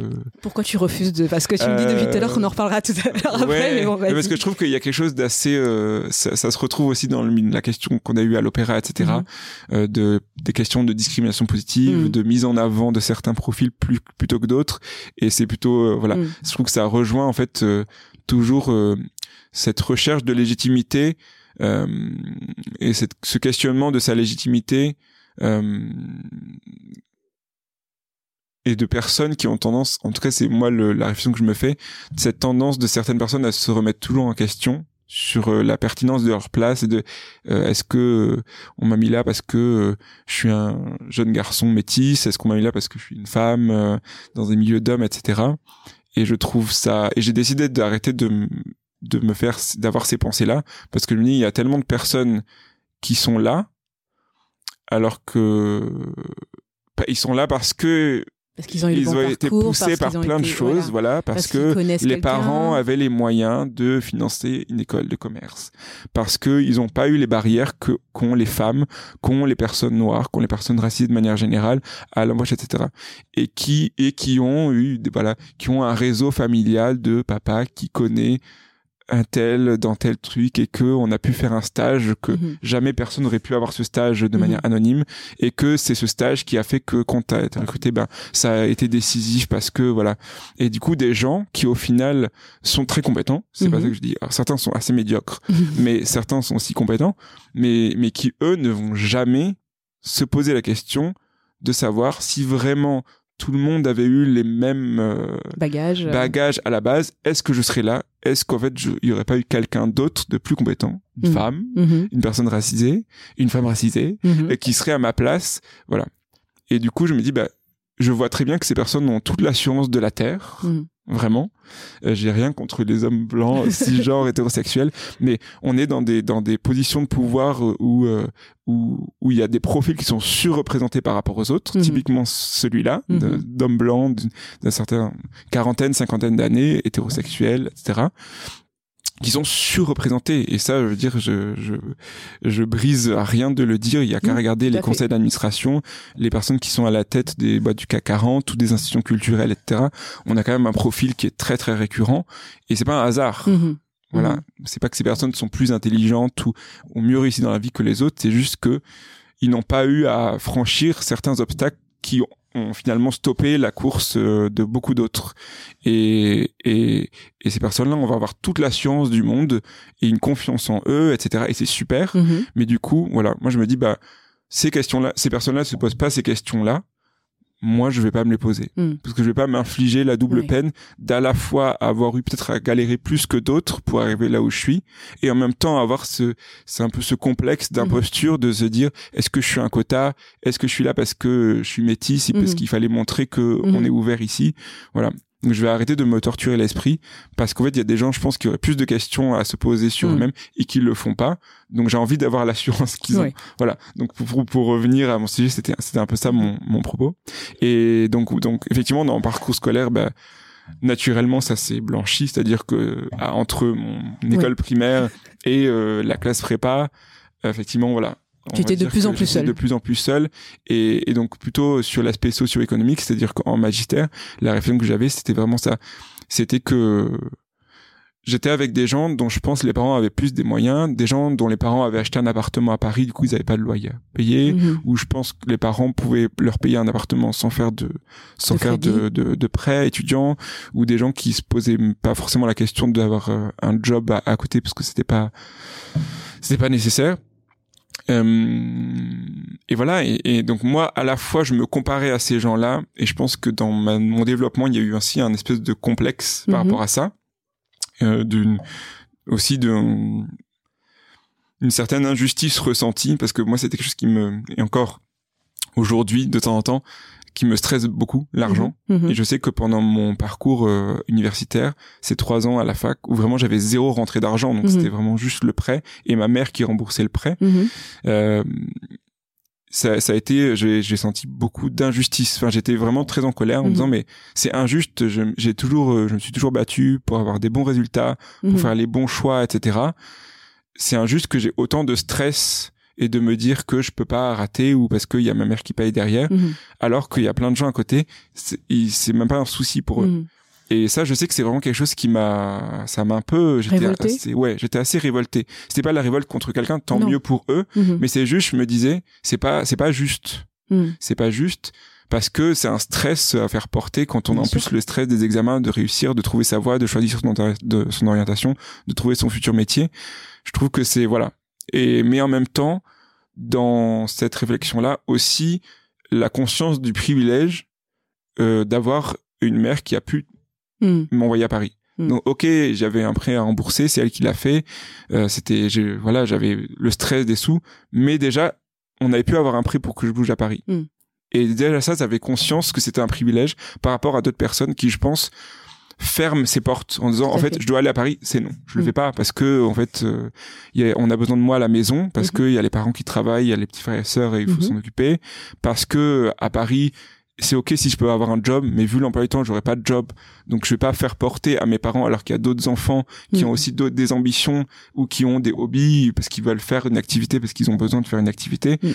Donc je pense que j'ai eu ce luxe aussi par rapport à, à d'autres personnes. Mhm. Euh, d'être enfant unique, c'est-à-dire que bah, ma mère en fait euh, il y a que moi donc euh, si elle a de l'argent à mettre euh, Mm, c'est ma mère. Donc en plus elle veut que je Mhm. réussisse elle me- m'encourage et tout. Donc il y a même pas eu de débat avec elle. C'est-à-dire que j'ai même pas été avec à un moment où elle m'a fait comprendre que peut-être que c'était mieux si j'allais dans une ville où les loyers sont moins chers ou si je trouve un truc à Bordeaux. J'ai pas eu à avoir ce combat là Ouais. Mais après, en plus de ça, les banques ne prêtent pas à n'importe qui aussi. Euh, ta mère aurait pu être une femme noire euh, qui demande un, un prêt, par exemple, à qui on prête beaucoup moins et à qui on donne une moins, femme de- noire la seule euh, Exactement. ouais, ouais. donc euh, voilà donc c'était en fait euh, voilà cet entre deux à la fois en me comparant à mes camarades donc plutôt CSP+ Mm. Dont j'avais l'impression peut-être que certains galéraient ils l'ont pas montré parce que Mhm. moi je, je pense que je l'ai pas particulièrement montré mon stress par rapport à ça Euh, donc voilà un peu d'un- de de- d'envie et de complexe et de sentiment d'injustice par rapport à ça et en même temps la conscience d'un certain privilège parce que disais, au moins déjà Ouais. t'as pu avoir un prêt et t'as pu te loger à Mm. Paris Donc maintenant, t'as Euh, plus le choix, faut réussir. voilà Donc la pression. ouais. Euh, après, là, j'ai eu, j'avais foi en, en moi. Je savais Bien que j'allais trouver quelque chose, mais c'est juste que c'est voilà, de se dire qu'en plus on fait supporter la charge financière par quelqu'un d'autre, Mm. euh, qui est pas forcément euh, euh, quelqu'un qui a énormément d'argent non Mhm. plus et qui Mhm. a aussi envie de faire des choses dans sa vie, de faire des voyages, etc. Voilà. Mais voilà, j'ai quand même les moyens de le faire. Et ça, j'avais conscience que c'était pas non plus tout le monde. Euh, donc voilà, donc magistère euh, et ensuite euh, l'école du barreau. Et c'est comme ça que tu t'es retrouvé après, euh, donc, à l'Opéra de Paris. Voilà, Ce grand nom euh, exactement. parisien euh, connu dans le monde entier. Ouais. Alors, du coup, on a passé un petit peu ta vie, ta scolarité. Ouais. Euh, Il y a quelque chose d'assez important que tu as fait euh, il y a environ un an et demi, avec euh, d'autres danseurs d'ailleurs. C'est le manifeste que, que vous avez euh, fait passer, vous avez signé. Alors, déjà, enfin, l'Opéra de Paris, euh, c'est vrai que moi, j'étais pas au courant qu'il y avait beaucoup de, bah, de danseurs racisés. C'était pas l'image du tout que j'avais de l'Opéra de Paris. Et en même temps, c'est une grosse institution assez lourde euh, française. Et, euh, et, et cette institution, euh, bah, comme toutes les institutions aujourd'hui, rencontre aussi des, des, des problématiques, des barrières au niveau des corps euh, bah, racisés, au niveau de sa représentation, au niveau de, de, de son fonctionnement. Et les danseurs noirs, les danseurs métis qui y travaillent, et euh, les chanteurs lyriques, tout personnel en fait qui y travaille, rencontraient aussi les problèmes que toute personne racisée rencontre, on va dire, euh, dans, dans son quotidien. Moi, j'ai euh, trouvé ça assez fort ce que tu as dit euh, parce que c'était un sacré risque, hein, je pense. Euh, quand on est une personne racisée, euh, ne serait-ce que de prendre la parole pour remettre en lumière ces problématiques, c'est déjà prendre un, un risque. Mais en plus, dans la position dans laquelle tu te trouvais, le, le, le lieu où tu travaillais, l'histoire du lieu où tu travaillais, moi je pense que ça mérite un énorme applaudissement et un sacré courage que tu as eu et que vous avez tous eu là. Quand, quand je vois ça, je me dis pourquoi? Quel a été le déclencheur? À quel moment vous êtes tous dit qu'il fallait faire ça, prendre ce risque-là? Alors, pour moi, je pense qu'il y a vraiment un avant-après, et ça fait une bonne transition par rapport à la discussion qu'on a depuis tout à l'heure. C'est que hum, je pense que toutes ces questions-là, moi, je les avais un peu enfouies. C'est-à-dire que j'ai, il y a des épisodes que j'ai traversés, pas agréables, etc. Je pense que par rapport à d'autres personnes, j'ai peut-être eu, je pense qu'il y a des gens qui ont été plus exposés, en tout cas à Mhm. certains propos ou certains actes euh, racistes, parce que j'ai aussi évolué dans ces milieux où, euh, effectivement, si j'étais en minorité, c'était quand même globalement des gens euh, tolérants, plutôt à gauche, enfin Mhm. avec des valeurs quand même Mhm. euh, euh, sur ces sujets. Euh, donc j'ai pas grandi non plus dans des milieux avec une hostilité euh, latente Mm. sur ma couleur de peau. Mais en même temps, je pense que j'ai aussi évoluant dans ces milieux-là et aussi en un peu un instinct de survie comme on l'a tous, notamment dans le milieu professionnel, Mhm. je pense que j'ai j'ai aussi essayé de me fondre complètement et, euh, et c'est quelque chose dont je suis en, tra- je suis en train d'en revenir et d'essayer de de- d'avoir aussi euh, une, une un regard sur la façon dont je me suis comporté jusque là euh, mais voilà j'ai essayé vraiment de me fondre dans le décor euh, et euh, et jusque là ça avait marché Mhm. et euh, moi, je sais que la chose que je disais tout le temps avant euh, cette période-là, qui pour moi a vraiment été une bascule, euh, il m'est arrivé de dire que, au contraire, je pensais que ma couleur de peau m'avait permis, m'avait plutôt donné des avantages que l'inverse, parce que justement, vu que j'étais le seul, déjà, on, on se rappelait de moi juste Mhm. visuellement, je suis grand, Mhm. donc on- je sais qu'on se rappelait de moi visuellement parce que j'étais le seul et qu'en plus effectivement les gens étant euh, pas habitués à voir une personne raciste dans ces cercles-là, il y a un peu un parfois un coup de pouce qu'on veut donner ou on- voilà, il y a une Mhm. espèce de bienveillance en disant Mhm. ben c'est aussi le progrès, les jeunes générations font changer les choses, etc.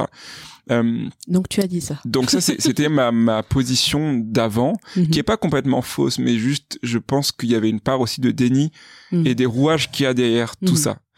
Euh, et ce qui a basculé, ce qui a fait basculer les choses pour moi et je pense pour les, les danseurs, c'est c'est qu'on était dans une période qui était très étrange. Mhm. À deux titres, on était en plein confinement, Mhm. donc euh, c'était comme tout le monde en fait, un, une arrêt, un arrêt, une pause euh, Mhm. dans notre vie euh, un peu à 100 à l'heure, euh, surtout dans ce monde-là du spectacle où on vit au rythme des spectacles, des saisons, des programmations, des événements, etc.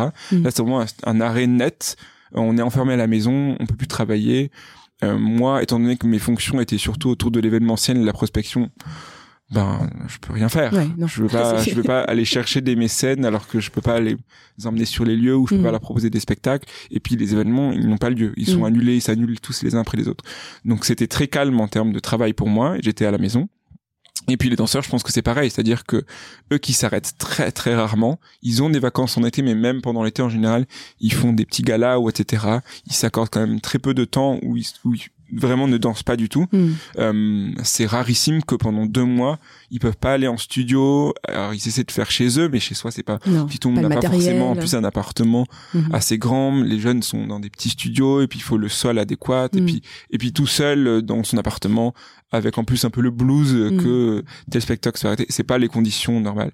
Donc je pense qu'on était tous déjà dans cette situation, mais un peu comme tout le monde où ben on on a on se pose des questions, on fait de l'introspection, on a du temps un peu pour se poser plein de questions et pour peut-être un peu prendre de de la distance avec euh, son rythme et sa vie euh, d'avant.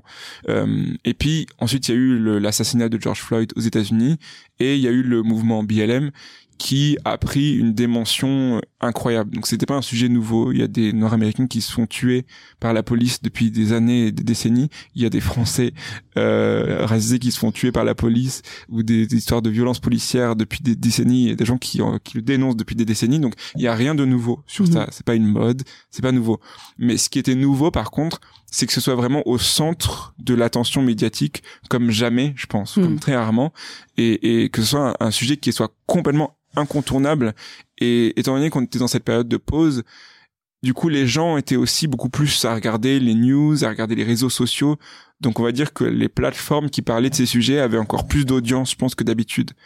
Et puis, je pense qu'il y a aussi quelque chose de générationnel, un espèce de ras-le-bol, de choses qui se sont accumulées. Enfin, bref, il y a Mhm. une convergence d'un certain nombre d'éléments qui ont fait que c'était le moment. Et, et donc ce, ce discours sur euh, le racisme, sur les violences policières, à l'égard en particulier des personnes racisées, des personnes noires, euh, la question de l'absence de représentativité dans tout un tas de domaines, d'univers, de structures, euh, la question de, de des plafonds de verre, la question de de cet antiracisme beaucoup trop léger, beaucoup trop politiquement correct, qui n'a pas de fond et qui n'implique pas les paroles des personnes qui sont concernées, qui sont toujours vues à travers toujours cette mission un petit peu euh, de euh, l'homme blanc euh, tolérant et et qui se porte en défendeur des, des défenseurs des valeurs de liberté, d'égalité, fraternité à la française, mais qui en fait n'implique jamais les personnes qui sont les premières impactées. Je pense que tout ça a explosé et et je pense que chacun s'est posé la question de savoir comment lui ou elle vivait cette cette mm. question-là dans son environnement et notamment dans son environnement professionnel. Et moi, c'est vraiment la question que je me suis posée et je pense que les danseurs se la sont posés aussi. Il y a un événement qui a vraiment déclenché, qui est vraiment une anecdote. C'est euh, quelques jours après du coup l'assassinat de George Floyd, euh, un danseur euh, étoile étranger, très très connu, peut-être le, le danseur étoile masculin qui a une, la plus grande audience en tout cas sur les réseaux sociaux, mm-hmm. qui a posté sur Instagram un extrait d'un ballet qui dansait euh, mhm. donc je pense qu'il y a le nom du danseur. Euh, je je, veux pas je le dirais pas. D'accord. euh, mais euh, mais qui a posté un extrait d'une pièce euh, qu'il avait dansé. Donc mhm. et c'était il y avait aucun lien avec l'actualité. Hein, je pense qu'il a mhm. juste voilà et qui dansait Aïda, qui est souvent majoritairement joué comme un opéra, mais visiblement qui est aussi dansé comme un ballet. où il était en full blackface de la tête aux pieds. Hmm. Euh, et il dansait avec sa partenaire qui était une danseuse métisse donc elle pour le coup elle avait pas de blackface et dans le fond il y avait le corps de ballet avec des danseurs qui étaient aussi en full blackface avec tout l'attirail euh, du, de la vision très sauvage de hmm. l'indigène etc très stéréotypée euh, et il a posté ça juste après et je me suis dit en tout cas pour ce qui est de mon industrie qui est quand même une industrie très blanche très traditionnelle très élitiste, vu comme une forme de culture supérieure par rapport aux autres. Je me dis, il y a vraiment un problème pour que des gens, dans un contexte qui est aussi tendu, peu importe ce qu'ils pensent du sujet, mais au moins juste par décence et par euh, et par aussi personnellement pour eux éviter le bad buzz euh, et la polémique, euh, voilà, que, que ça passe complètement au-dessus de leur tête de venir comme ça quand on a une plateforme aussi importante venir mettre en scène encore ces pratiques du blackface dont tout le monde sait que c'est très controversé depuis très longtemps. Après les gens ont leur avis mais en tout cas tout le monde sait, même ceux qui sont pour, ils savent très bien que le blackface c'est un sujet qui fait débat parce qu'il y a régulièrement des scandales de telle maison qui a fait du blackface ou telle maison etc. Donc voilà, j'ai trouvé ça très indélicat et je me suis dit il y a vraiment un problème et je me suis dit, à la base, c'était plus sur la question du blackface. Je m'étais dit, ben, moi, je connais des danseurs ici, en France, en Europe, aux États-Unis, dans des grandes compagnies. Euh, je pense qu'on pense tous la même chose du blackface. Peut-être que ça pourrait être un projet sympa euh, de monter une espèce de, de projet euh, pour mettre fin au blackface de manière internationale dans toutes les mmh. compagnies et tout. Et donc, euh, et donc, je me suis demandé ce qu'en pensaient du coup les danseurs racisés du ballet, parce que je mmh. trouvais ça important d'avoir leur avis pour le coup en, en tant que danseur et en plus en tant que personne racisée je trouvais ça pertinent de savoir ce qu'ils en pensaient même si je me doutais bien de la réponse. Donc euh, voilà. Et donc c'est pour ça que j'avais contacté euh, euh, Laetitia Guillaume Isaac et puis euh, et puis Awa euh, dans un premier temps pour discuter avec eux du blackface parce que ça m'intéressait de mm. d'avoir le ressenti. Et donc on a discuté donc par message. Bon il se trouve qu'on était on partageait la même position.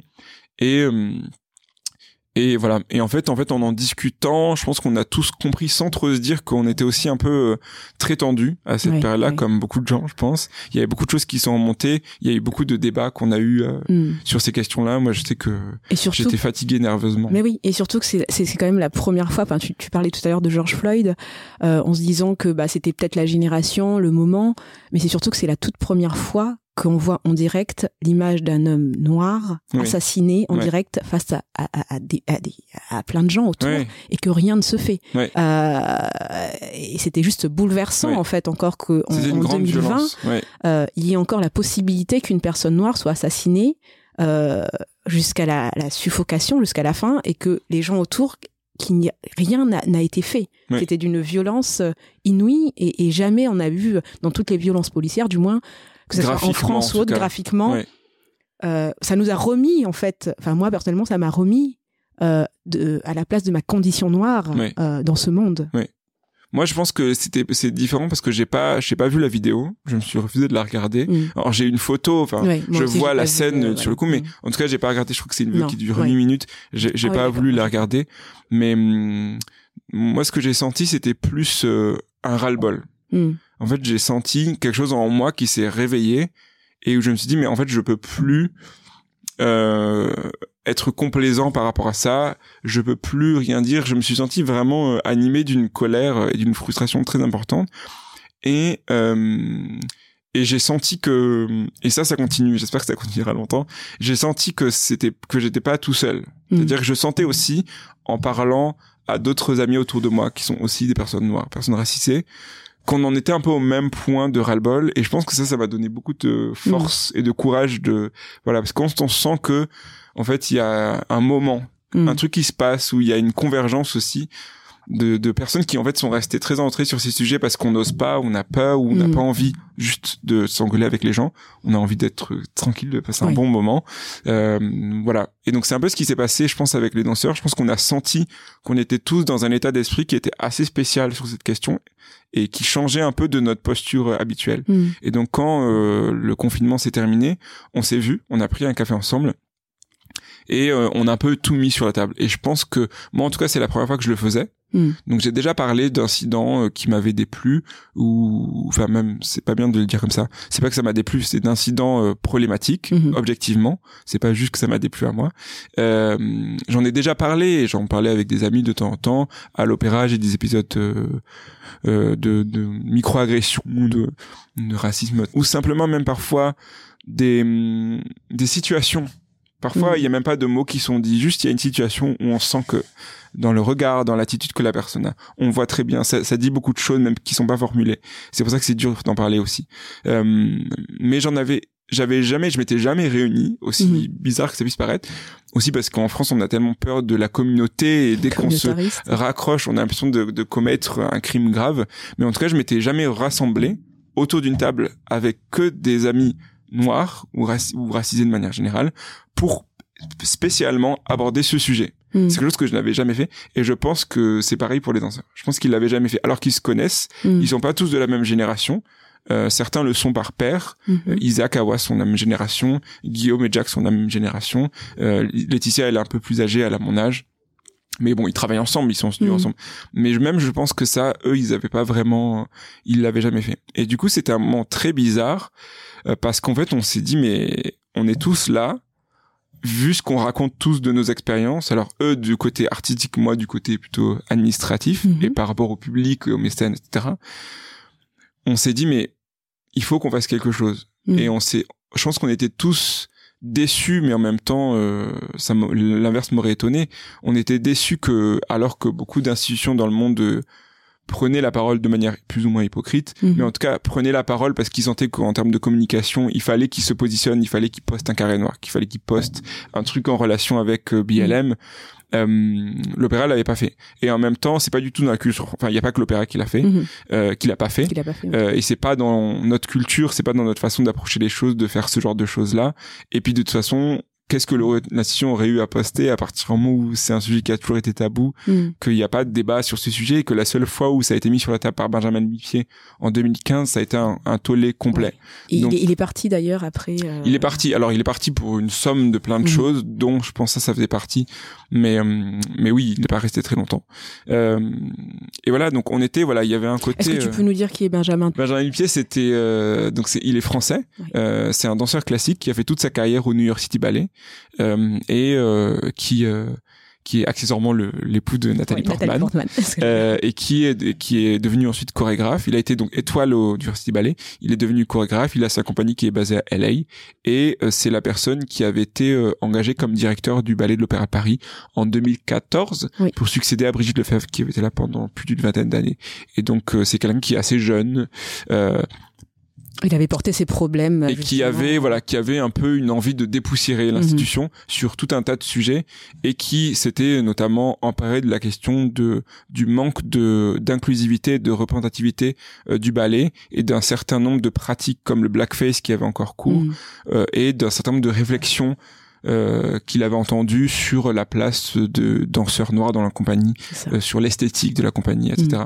Il y avait eu un il article avait, euh, sur lui d'ailleurs aussi. Ouais, voilà. En fait, il avait pris position sur ce sujet de manière très frontale, chose qui n'était pas forcément la meilleure. euh, voilà. On, en, on reviendra peut-être Mhm. dessus en parlant de méthodologie, mais disons en, en tout cas, sa parole a- avait fait beaucoup de bien et était perçue comme une évidence pour Mm. beaucoup de monde en dehors de cet univers-là. Mais dans cet univers-là, à l'opéra, et c'est pas passé du tout. Parce que, et même dans la presse, je me souviens, même la presse très à gauche, de grands quotidiens qui Mhm. sont pourtant très humanistes. Euh, après, ça ne reste que la parole d'un journaliste parfois, mais mais mais c'était pas passé. C'était, on l'avait accusé de, mais comme on m'a accusé après, hein, comme on nous a accusé à les, tous, les- comme voilà des d'importer des théories américaines que la culture française elle est spéciale que c'est pas la même chose qu'il faut arrêter de de de- d'être aussi influencé par les États-Unis que c'est du lavage du cerveau que euh, ça n'a rien à voir qu'ici il y a aucun problème que bon tout ça on Ouais. connaît Euh, et vu qu'en plus lui même s'il est né en France il avait toute sa vie là-bas enfin, il a une famille là-bas il a Mhm. tout donc au final c'était crédible enfin ça allait avec ça, Mhm. on se servait du fait qu'il soit aussi américanisé pour dire ses idées aussi sont américaines il a rien compris Mm. à la culture française ici. il a rien compris au ballet de l'opéra de Paris euh, donc voilà donc ça avait fait un tollé et euh, donc nous on s'est dit bah ça ne viendra pas de l'institution Mhm. ça ne viendra pas de l'opinion publique non plus, Non. je pense honnêtement donc ça doit venir de nous et on, est, on a eu cette conscience euh, du fait que ça devait venir de nous euh, c'est pas normal ça devrait pas Mhm. mais on s'est dit bah, si on le fait pas personne le fera euh, et je pense que les danseurs aussi avaient envie d'être vus et entendus en tant que personnes noires ce qui est Mm. à contresens complètement de la mentalité française, Mm. de ses idées républicaines, etc. Euh, alors qu'en fait non. Mais À contresens, c'est un peu hypocrite aussi, parce À que c'est la première oui. chose. à quand- contresens dans le sens, euh, les gens, le, il y a un, il y a une posture française qui va à à à l'opposition de ça et qui repose sur les côtés. Alors que je pense que dans le fond, au contraire, Mm. toutes ces revendications qu'on a, elles suivent exactement les valeurs qui sont portées par la République française. Mais seulement la façon dont ces valeurs sont aussi appropriées par certaines personnes qui veulent les, défendre une certaine vision. Voilà, ne, se revendiquer comme personne noire, c'est un truc qui passe pas. On va Mhm. dire mais non, mais tu n'as pas de couleur, la République ne voit pas les couleurs. Pourquoi être aussi obsédé? C'est du racisme. Tu te, tu te, tu te, tu t'essentialises. Voilà, Mm. on connaît. Euh, mais là, je pense qu'il y avait un tel ras-le-bol que justement, on avait envie de dire, bah, on est métis, on est noir, Mhm. euh, dans une institution qui est très très majoritairement blanche en termes de nom, mais aussi même dans tout ce qu'elle est. Mm. C'est c'est la blancheur, c'est euh, même dans le langage de pureté, etc. Et c'est euh, même socio-économiquement, c'est réservé quand même à une élite sociale qui est en très grande majorité blanche, euh, vue comme une forme de culture supérieure par rapport justement, notamment dans la danse, Mhm. par rapport à des cultures qui sont jugées comme plus populaires, inférieures, et qui sont la culture hip-hop, etc., qui sont des cultures qui sont très justement euh, Mm. euh, Dévalorisé. dévalorisées, mais qui sont des cultures très noires, Mhm. très nord-africaines, Mhm. avec voilà, euh, moins blanches, on va dire. Mm. Euh, donc voilà, donc c'est parti de là. Et donc on s'est demandé quel était le meilleur moyen de diffuser notre message. Et on s'est mis d'accord sur euh, la lettre. C'est venu assez, voilà. On savait qu'on avait besoin, et c'est pour ça qu'on l'a appelé manifeste. On a vraiment besoin d'un texte qui pose les bases d'un réveil et d'une prise de conscience sur un sujet. Et, et qui serve un peu de, de colonne vertébrale à, un, à un sujet en fait qui serait mis sur la table à une réflexion de longue durée en même temps, ça a été rapide et en même temps, ça a été, euh, on l'a beaucoup euh, Oui. modifié. Parce qu'on va dire que la première version a été très passionnelle, Oui, peut-être très passionnée, passionnée. ce qui est normal. Oui. Euh, quand je dis passionné, c'est pas exagéré, c'est-à-dire que c'était comme ça sort. Et c'est un peu triste justement de pas pouvoir dire les choses comme ça sort, mais voilà, on a pris acte. On savait très bien que si on voulait que ce débat mène quelque part, il fallait que nous on, on avale les cou- Des quelques couleuvres. couleuvres et que Et que vous on soit très calme, euh, très articulé, très raisonnable, très rationnel et très clair surtout. Euh, et sans aucune ambiguïté, sans accusation visée pour, enfin, qui viserait une personne en particulier ou qui pointerait l'opéra du doigt en disant on vous accuse de, voilà. Mm. On savait très bien que les choses formes. avanceraient, voilà, si les formes y étaient. Et en fait, ça, ne serait-ce que ça, hein, quand on parlait tout à l'heure de barrière, ça c'est une première barrière. C'est-à-dire Mm. que aussi être capable de de faire ce travail-là, ça demande aussi des, des skills. Euh, Mm. Voilà. Moi, je suis avocat, donc j'ai appris à écrire, j'ai appris à argumenter, à avoir un esprit de synthèse, etc. Donc, on va dire que c'était dans mes cordes. Je suis incapable de faire des fouettés ou des pirouettes, etc. Mm. J'ai mes propres compétences. Et pour le coup, ça- je pense que ça m'a servi, en tout cas, et ça nous a servi dans ce processus-là. Mais encore une fois, c'est dur. Et je pense que, et c'est pour ça que je pense qu'on on est très fiers de nous, et on peut être très fiers de nous, on a eu beaucoup de félicitations de la part même de l'opéra, Mhm. de la direction. Euh, mais je pense que déjà, ça, c'est, c'est une première barrière. C'est-à-dire quand on est une personne racisée dans une institution où on est en très grande minorité, où il y a une culture en plus de la discipline très importante, où en plus on est très jeune, on vient juste d'arriver et on a tout approuvé pour escalader la hiérarchie, prendre la parole sur ce sujet, prendre la parole sur ce sujet en famille ou avec des amis, c'est compliqué. Alors, on n'imagine même pas ce que c'est, voilà. Et, et déjà là, il y a une barrière. Et bon, on l'a fait. Une fois qu'on a eu notre texte, euh, on avait une stratégie qui était euh, très claire, qui était de d'ouvrir ce débat en premier au sein de l'institution. Hmm. Parce que pour nous, c'était important, parce qu'on savait très bien aussi les réactions que pouvaient avoir beaucoup de personnes au sein de la maison, euh, et de crispation Mhm. que ça pouvait entraîner ces sujets-là, des sujets sur lesquels les gens sont pas à l'aise, ils aiment pas en Mhm. parler, et il y a quelque chose de très viscéral aussi parce que cette maison, tout le monde l'aime, on a tous l'impression de contribuer, on a tous l'impression que c'est une partie de nous, quand on la critique, les gens le prennent très personnellement aussi. Euh, donc on voulait vraiment que dans un premier temps, la discussion se passe vraiment entre nous, c'est-à-dire qu'il n'y ait pas d'éléments extérieurs, que ce soit l'opinion publique ou euh, ou la presse ou, ou quiconque. On voulait vraiment que ce soit un truc parce que c'est après des gens avec qui on partage nos bureaux ou nos studios. Donc Mhm. il est important que Ouais. voilà que le travail puisse se poursuivre dans des bonnes conditions. Maintenant qu'on a mis les deux pieds dans dans Dans le plat. dans, dans, dans le bain. Euh, donc on a décidé donc de l'envoyer à nos collègues par mail. Euh, c'est ce qu'on a fait en septembre, euh, à- donc à l'ensemble de l'opéra. Euh, et au préalable, on s'était assuré euh, dans, de prévenir la direction. Donc on a rencontré très tôt, euh, à- juste avant l'été, pour leur présenter notre démarche. Là aussi pour qu'on soit dans quelque chose de très sain Mhm. une discussion posée et, et voilà. On leur a expliqué pourquoi on avait fait cette lettre. On a éclairci vraiment nos propos, mais qui étaient déjà très clairs. Et on leur a un peu présenté notre euh, notre plan pour la suite. Donc c'était Mhm. pas une autorisation qu'on demandait, c'était plus une notification et aussi un bras tendu en disant Mhm. voilà. En vérité, ce travail, il aurait dû être fait il y a très longtemps. Mhm. Il n'a pas été fait. Nous, on a décidé de le faire et on le fait correctement. Faisons ça ensemble. On l'a, on l'a initié. C'est nous qui l'avons initié. Ça aurait pas dû être nous. Mais on l'a fait et on pourra pas le faire sans vous parce qu'on a besoin de vous. Euh, voilà. Mais on voulait que ce soit pas limité à une euh, discussion entre le groupe des personnes racisées de l'opéra qui sont quand même très minoritaires Mhm. et la direction pour ensuite des décisions qui peuvent impacter tout le monde, qui Mhm. peuvent impact- impacter les, les artistes si on dit on arrête le blackface Mhm. au final, ça impacte les danseurs blancs qui font du blackface. Donc, c'est important aussi que ces personnes-là soient conviées à la discussion pour au moins comprendre pourquoi on leur demande de ne plus faire du blackface. Après.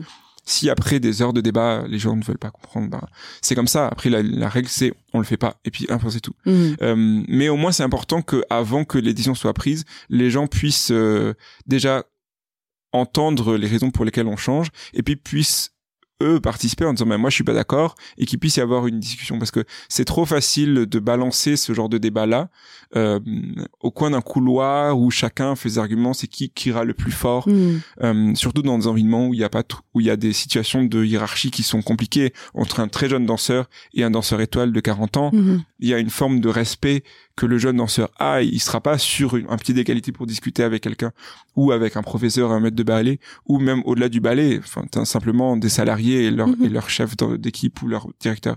Donc pour nous c'était impo- important il y a des enjeux derrière tout ça. exactement, et c'était important que le débat il se fasse de manière rationnelle avec des vrais arguments, pas juste euh, moi j'ai toujours fait comme ça, on a toujours Mhm. fait comme ça, mais avec des vrais arguments. Nous nos arguments ils étaient blindés. On savait ce qu'on disait, on savait pourquoi, on avait tout travaillé, on était prêt à discuter. On disait, ben, si quelqu'un n'est pas d'accord, ok, moi je suis prêt à tout entendre, mais juste venez avec un propos aussi euh, Argumenté. euh, argumenté que le nôtre. Parce que Mhm. sinon ça s'appelle pas un débat, c'est juste bah, chacun balance son idée et c'est à qui criera le plus fort. Et c'est pas comme ça qu'on avance. Donc ça c'était vraiment notre notre souhait à la base. Euh, la direction a été très bienveillante. Euh, on a eu la chance de tomber au moment où euh, il y avait le nouveau directeur de l'opéra qui arrivait. Mhm. C'est un- une arrivée qui a été un peu anticipée par rapport à, à ce qui était prévu à la base. Il était prévu qu'il arrive en juillet 2021. Mhm. Et au final, il est arrivé en août 2020. Mhm. Et il se trouve que Alexander Neff, pour le nommer, euh, donc il est allemand, euh, Mhm. il est jeune, il est à Mhm. la quarantaine, Mhm. et euh, il a euh, dirigé l'opéra de Toronto au Canada pendant huit ans avant. Donc c'est quelqu'un qui a baigné aussi dans la culture anglo-saxonne, qui sur ces sujets, ça, ça fera crisser les dents beaucoup, mais C'est ce que je me et, euh, qui sont en avance. Par rapport à ça veut pas dire qu'ils n'ont pas de problème mais en tout cas en termes de recherche de solutions et de d'attitude un peu décomplexée par rapport à ces sujets euh, ils sont en avance Mm. Euh, et puis lui-même a eu tra- à traiter ces questions-là parce qu'il y a un vrai problème aussi au Canada de colonisation Mhm. avec les peuples euh, Autochtones. autochtones j'aime pas dire indigènes mais les peuples qui étaient à l'origine sur Mhm. ces terres et dont qui ont été euh, spoliés Mhm. euh, et repoussés Mhm. et des des des des, des je sais pas comment on dit euh, De leur terre, hein, tout de leur terre Euh, chassés de leur terre. exactement Euh, donc il était habitué et j'avais d'ailleurs euh, j'avais pris contact avec une, une jeune femme qui travaillait dans la commission à Toronto Mhm. pour discuter de ces sujets parce qu'il travaillait beaucoup sur la question de la représentation sur la question même de la dramaturgie quand dans des œuvres étaient mentionnées des des parties du territoire Mhm. euh, il faisait vraiment un travail de pédagogie où il y avait justement euh, des personnes qui étaient natifs de ces terres-là, qui venaient contribuer, etc. Donc elle, m'a un peu raconté euh, à qui j'avais affaire parce que nous on le connaissait pas, Alexander Mhm. Neff, et donc elle avait été très optimiste. Elle me dit voilà c'est quelqu'un de très progressiste, Mhm. c'est quelqu'un qui qui laisse toujours place à la, à la discussion. Il n'a pas de, de frontières posées Mhm. de, de, de ligne au-delà de laquelle il ira pas. Il faut juste euh, prendre le temps d'avoir ces discussions et la voir de manière raisonnable et argumentée. Mais il y a, il y a des choses à faire. Et il avait d'ailleurs euh, fait un communiqué à l'époque de Black Lives Matter, Mhm. qui est, enfin quand je l'ai lu, je me dis ah c'est autre chose quand même Mhm. euh, par rapport même à ce qu'on nous demandait. euh, Mhm. Nous c'était vraiment le B à bas. Donc évidemment quand on l'a rencontré par Zoom pendant les vacances. euh, tous les sujets qu'on mettait sur la table pour lui c'était Normal. oui, enfin il y avait il y avait aucun débat, c'était absolument naturel que ce soit le blackface, que ce soit la la la trop la sous-représentation des personnes racisées dans le ballet par Mhm. rapport à ce à quoi ressemble la société française aujourd'hui et en particulier la société parisienne euh, sur la question des stéréotypes, sur la question du matériel, etc. Voilà, on n'avait rien à défendre, voilà.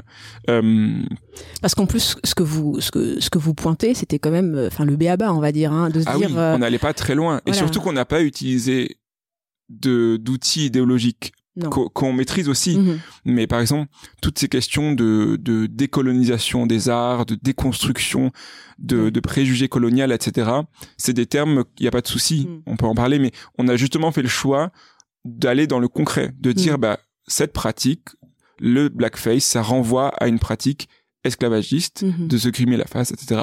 Tel mot, nègre, ça, re- ça renvoie au vocabulaire. Voilà, on n'est pas dans des grandes idées, on est des choses très concrètes. Mhm. Tel mot, telle pratique, telle lacune en termes de maquillage, telle euh, inadaptation de telle couleur, telle inadaptation de tel matériel de coiffure, de maquillage. On était dans des choses vraiment Basique. basiques et le pratiques. droit du travail en même gens, temps, ouais, tout simplement, de mais se même dire, pour euh, les gens, c'était pas, on n'est pas là pour discuter de la décolonisation des arts, qui est un vrai sujet et Mhm. qui est très intéressant. Et là, pour le coup, c'était vraiment pour pouvoir parler aux gens dont c'est le métier. Et, et pour que ces gens soient face aussi à des, mm, à des incohérences incroyables. Parce qu'en fait, quand on en parle et quand on le met sur papier, c'est quand même hallucinant mm, qu'en 2021, on en soit à se dire, est-ce que vous pouvez avoir du matériel de maquillage qui convient aux peaux non blanches? mm. Parce qu'en fait, ils sont là, les artistes non blancs, et on ne peut pas maquiller quelqu'un euh, avec une, une carnation noire comme on maquillerait quelqu'un. Ça semble évident, mais en fait, comme c'est des questions qui n'ont jamais été posées, ça traîne et en fait, euh, voilà. Et en fait, les gens quand ils s'y posent, quand ils se reposent de- de- dessus, ils, se rendent compte que que qu'effectivement, euh, comment on n'a pas pu y penser avant, quoi. On a ensuite envoyé notre notre message à, à, à, à tous les salariés. La- le manifeste était intitulé de la question raciale à l'Opéra de Paris. Mhm. On était très conscient aussi de Du de la bombe que représentait le mot racial. Euh, et on l'a mis non pas par provocation, même si on avait très conscience que ça allait faire hérisser euh, le poil sur les bras de nombreuses personnes, mais juste parce que c'est le terme approprié Mm. et que on n'avait pas envie de prendre euh, des pincettes pour euh, Mhm. dire ce terme. C'était suffisamment difficile d'amener sur, sur sur la table pour qu'ensuite on jongle en plus avec les mots politiquement corrects Mhm. que certains n'aiment pas entendre, etc. Le mot qui convient, c'est la question raciale parce qu'il est question de race Mhm. les questions de race, non pas au sens biologique du terme, mais au sens de construction sociale. Enfin, voilà, il y a un moment où ça, ça s'apprend en fait. Les gens, si si non, si ces concepts-là, ils n'arrivent pas à les saisir, il y a un moment, bah, ils ouvrent un livre, un truc de B à bas de, qui parle des pratiques antiracistes ou Mm. Voilà et c'est facile que- de comprendre Là encore, en fait, en jouant sur les mots, on inverse en fait le stigmate et on, on prend le sujet à l'envers. On dirait Ouais. que ce seraient les personnes racisées qui sûr. seraient racistes parce qu'elles emploieraient le mot race, alors qu'en réalité, euh, c'est mettre la lumière dans le mauvais angle parce qu'on parle de race non pas biologique et c'est pas les personnes racisées qui ont inventé cette euh, cette racialisation. Euh, que oui, il y a une racialisation de la société à partir du moment où des personnes perçues comme issues de l'immigration euh, ne vivent pas la même expérience sociale, subissent des discriminations, et que c'est bien toutes ces discriminations, euh, tous ces stéréotypes et préjugés sont bien basés euh, sur l'axe de la couleur de peau, de la différenciation de la couleur de peau, exactement. Et qui, en plus de ça, euh, sont basés sur quelque chose qui a été créé. et qui est très Euh, moderne en plus qui n'est pas quelque chose qui est inscrit dans la durée la race c'est c'est le, le je vais pas dire de bêtises mais ça a, quelques siècles quoi c'est Mhm. le moment des grandes découvertes Tout et aussi on a on s'est servi de la race pour justifier une exploitation enfin en tout cas un système économique qui exploitait la force de travail des personnes Racisées. à l'époque euh, qu'on a envoyées ensuite. Mhm. voilà. Ça qui est incroyable c'est que nous on avait on avait bien conscience que que ce titre là ferait ferait cet effet là euh, et c'était complètement assumé. Et c'est une façon aussi de briser la glace. Et hum, et du coup en plus c'était l'objet du mail donc Mhm. on va dire que les gens ont reçu dans leur boîte mail un truc qui avait racial voilà bref j'en Wow. rigole mais c'est pas très drôle mais c'est juste que voilà on était conscient que c'était quelque chose euh, pour certaines personnes ça allait vraiment être presque épidermique Mhm. c'est le cas de le dire et, et c'est drôle on a eu quelques retours parce que du coup on invitait euh, nos collègues à à signer le manifeste s'ils souhaitaient dé- euh, soutenir notre démarche.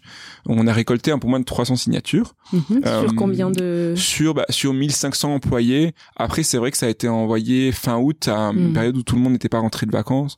Euh, mais notre souhait c'était pas non plus de laisser cette lettre dans la nature trop longtemps Mhm. parce qu'aussi il y avait un peu la peur que ça fuite dans la presse. Mhm. Euh, donc on préférait et puis soit on est d'accord soit on n'est pas d'accord Mm. c'est facile enfin il y a Mm. pas besoin de trois semaines pour Mhm. pour nous ça semblait tellement évident cette démarche que en fait ça prend une minute Mm. cinq minutes à la lire Mhm. et une minute à se dire bah oui je signe Mhm. si au bout de trois semaines on n'a toujours pas pris cette décision c'est qu'il y a un, Ouais. pour moi c'est qu'il y a un souci euh, donc il y avait pas lieu de de le faire traîner trop longtemps euh, et le but c'était pas de faire campagne Non. pour adhérer enfin voilà Il y a- Mhm. on a suffisamment fait de travail on pas c'est pas notre job à la base Mhm. euh, donc 300 signatures. Et mais donc il y avait une adresse mail sur laquelle les gens devaient euh, envoyer un message en disant je veux signer. Mhm. Et du coup il y a eu quelques personnes qui ont fait un retour, ce qui était ce qu'on attendait, donc c'était super.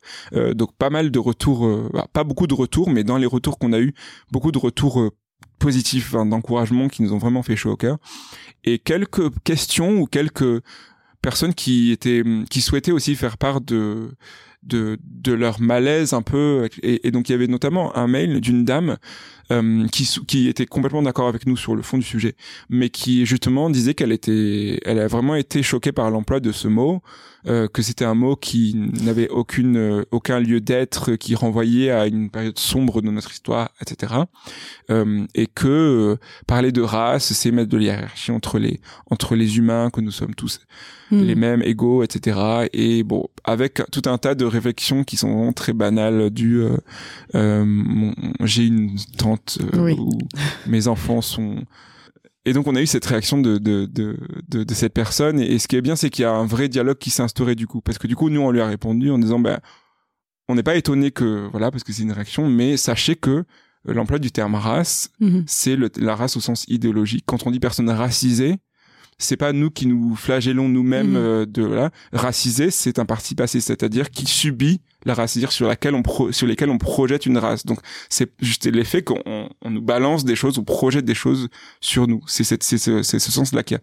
Donc c'était intéressant. Donc il y a eu cette période où il y a eu ce débat en, en interne, euh, et puis la direction a choisi de réagir en en convoquant ces deux experts, Papandia et Constance Rivière, pour rédiger ce rapport, euh, qui était en fait un état des lieux euh, de l'opéra sur ces questions. Et ça, je trouve que c'était une réponse qui était très saine, Mhm. parce que c'était finalement l'opéra qui reconnaissait à quel point elle était en retard sur ces questions-là, et qui plutôt que de donner une réponse un peu superficielle pour mettre fin à la polémique, se disait on va entamer un travail de fond, et la première étape de ce travail de fond, c'est déjà de, de, de prendre une photo Mhm. de l'institution à un temps T et de dire voilà voilà sur tels aspects, sur le recrutement, sur le matériel, sur les œuvres, voilà comment c'est. Et ils ont interrogé à la fois des salariés et à la fois des personnes extérieures, donc des historiens de l'art, des sociologues, des directeurs d'autres compagnies, des metteurs en scène, vraiment tout l'écosystème de ce monde-là. Et donc ils ont fait un rapport qui fait une soixantaine de pages que je trouve très ambitieux, Mhm. euh, très bien, et qui je trouve est à saluer parce que euh, pour la première fois, en tout cas, j'ai pas forcément une connaissance euh, encyclopédique de de la façon dont les choses se sont passées en France sur ces sujets dans les années passées, mais j'ai l'impression que c'est en tout cas une des premières fois que dans une grande institution publique culturelle, on envisage ce problème de manière systémique. C'est-à-dire Mhm. que le rapport, il n'est pas là pour dire juste euh, il y a de la discrimination à l'embauche ou il y a un problème dans le recrutement ou il y a un problème dans les dans les personnes qui candidatent parce qu'il y a, il y a pas de on peut pas recruter les personnes racisées, les personnes racisées ne se présentent pas au concours Mhm. mais c'est vraiment une vision. Alors il y a un côté sur l'enseignement, un côté sur la dramaturgie, un côté sur le le, le la pédagogie auprès du public, un côté sur euh, les micro-agressions, Mhm. les paroles de travers, un côté sur peut-être la collaboration avec voilà. Ils envisagent vraiment la question sous De tous manière ces globale. aspects, de manière systémique. Et ça, je trouve que c'est important. Mhm. Et en ça, j'espère que ça servira de laboratoire en quelque sorte à d'autres institutions qui voudront se poser les mêmes questions. Après, c'est un rapport d'experts extérieurs. Donc, l'opéra l'a présenté comme tel. C'est pas les décisions de l'opéra, c'est ce que préconisent des personnes qui ont fait un tour euh, des- des- des- de- d'état des lieux de ce qui se Mhm. passe à l'opéra. Maintenant, ce qu'on attend, effectivement, c'est bah, la mise en place concrète de réformes inspirées de ce rapport ou non, d'ailleurs, Mhm. euh, pour faire changer les choses euh, effectivement. Et donc ce rapport, il a été présenté, en février. Euh, depuis, il y a des choses qui sont qui ont déjà été mises en place. Donc par exemple sur les les pièces, les dernières pièces où habituellement il y avait du blackface, il n'y en avait plus. Mhm. Euh, mais je pense que c'est aussi nécessaire que au lieu que les pratiques soient abolies comme ça en disant on le fait plus, qu'il y ait aussi des, des affirmations, des communiqués de presse, que les Mhm. choses soient faites officiellement. Donc j'espère que ça viendra. Euh, sur les collants, il y a des solutions qui étaient proposées aux danseuses. Mhm. Sur le maquillage et la coiffure aussi. Euh, voilà, il y a des choses qui se sont mises en place, mais on va dire le gros du travail est encore à faire. Euh, L'opéra s'est doté d'une euh, d'une référente euh, diversité qui est une personne qui était déjà dans les murs de la maison. Euh, L'opéra s'est aussi doté d'un comité sur ce sujet avec des personnalités extérieures qui va avoir pour mission aussi de se réunir régulièrement pour faire avancer.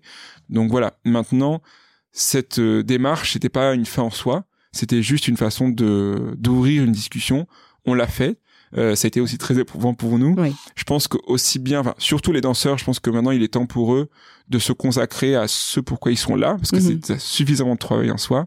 Et je suis sûr qu'ils ont tous euh, de très belles carrières, et ça déjà, c'est déjà le cas. C'est très excitant à voir, parce que eux, en termes de, je trouve qu'il y a une vraie mission qu'ils ont au-delà de, de ce travail qu'ils ont fait. Maintenant, c'est eux qui incarnent aussi euh, cette diversité Mhm. sur la scène. Euh, je dis diversité avec des, des oui, des guillemets. hein. guillemets, j'ai vu. Euh, et je pense que il y a beaucoup de choses qui passeront par ça. Ça passera pas que par ça, et ça serait une une bêtise de penser que c'est juste le passage des générations qui va changer les choses. Il faut à un moment se mettre au travail et faire changer les choses de manière radicale et rapide et claire. Mais je pense que par le passage du temps et par ces figures, euh, ces danseurs ou ces chanteurs sur scène, je pense que ça va aussi changer. Surtout quand ces danseurs-là on, on sont jeunes et que je, je, je, j'espère pour eux que ils feront de brillantes carrières, qui devront donc des, des, des, des, des sommités dans leur discipline et des exemples pour beaucoup d'enfants euh, partout en France qui, qui enfin verront des gens qui ont leur carnation sur la plus grande scène peut-être euh, de ballet euh, de, du monde, en tout cas une des plus prestigieuses. Et je pense que le travail il passe aussi par ça. Il, travaille, il passe par la représentation et par euh, la carrière que vont avoir ces danseurs. Euh, et il passe aussi par euh, et ça je pense que ça peut être peut-être notre notre euh, mot final Oui. Je pense que au fond ce qu'il y a derrière la question de l'opéra qu'on retrouve aussi dans les disciplines très académiques la danse classique la musique classique l'opéra mais même après tout ce qui relève des grandes écoles etc et que, que j'ai senti un petit peu de temps en temps euh, dans mes missions avant par rapport euh, parfois au public qu'il y a dans cette maison c'est qu'on a parfois l'impression que ces endroits de ces hautes sphères de la culture et de l'élite, qui est vu comme le plus euh, essentiellement euh, euh, euh, prestigieux euh, de, que la France peut euh, apporter au monde d'une manière très humble. Euh, parfois, il y a comme un sentiment de propriété. Hmm. C'est-à-dire que on va avoir l'impression qu'une certaine frange de la population euh, possède ces, ces lieux, euh, possède cette culture, qu'elle en a les clés, qu'elle en détient les clés, qu'elle maîtrise qui rentre, qui n'entre pas, qui maîtrise qui est bien, qui maîtrise ce qui doit être et qui en maîtrise l'histoire. Et je pense que c'est ça qu'il faut changer et c'est ça qui, qui sera nécessaire de changer pour que ces lieux soient plus inclusifs. C'est-à-dire que ces endroits, ce sont des places d'art, ce sont des places où il y a un dialogue entre les gens et ce sont des places de dialogue universel. Et en particulier l'opéra, c'est un établissement public euh, qui est financé par euh, les impôts des Français et qui a une mission de service public culturel, donc qui a, par définition, s'adresse à la France dans toute sa pluralité. Et je pense que là où on, on fera avancer les choses, c'est lorsque à la fois les gens qui se considèrent comme propriétaires de ces de ce monde-là comprendront que ce n'est pas le cas et que la vision qu'ils ont de ce monde-là est une vision étriquée et qui parfois ils se mentent à eux-mêmes, ils ont tendance à mystifier ce monde-là en pensant que cette œuvre Lac des Sinons la danse de la même façon depuis 200 ans Hmm. que euh, dans l'opéra les grandes figures de l'opéra il y a que eu des personnes. Il y a eu que des personnes blanches à travers l'histoire. Et je pense que c'est en déconstruisant ça que on arrivera à, à, à rendre ces arts-là plus ouverts à de nouveaux publics. Et je pense que c'est ce qui est ce que les enfants notamment ont besoin de comprendre qu'il y a eu des figures euh, comme euh, le Chevalier de Saint-Georges, qui était un, un très grand compositeur, aussi talentueux que Mozart, qui a failli diriger l'opéra, Mm. qu'il y a eu des Caroline Branchu, qui était une chanteuse créole, qui a, voilà, qu'il y a tout un tas de, de personnalités qui ont fait ce monde-là et qui leur ressemblent, et que ce monde-là, ces univers-là, ils sont à leur portée. Il faut Mm. juste qu'ils aillent vers ce monde-là. Il faut que ce monde-là aille vers eux. On va devoir terminer. Oui. C'était vraiment très intéressant. Bah, je te merci. remercie beaucoup. Merci à toi. Et puis, bah, désolé, ça aurait, on aurait pu encore en discuter pendant très Ouais. longtemps, mais là, c'est la fin. Donc voilà. Avec plaisir. Merci, toi. Vous venez d'écouter Les enfants du bruit et de l'odeur. Si le podcast vous a plu, alors soutenez-le. Partagez autour de vous. Suivez-nous sur Instagram. Vous pouvez même envoyer vos questions ou vos réflexions. Et surtout, mettez-nous une pluie d'étoiles et de beaux commentaires sur vos applications de podcast.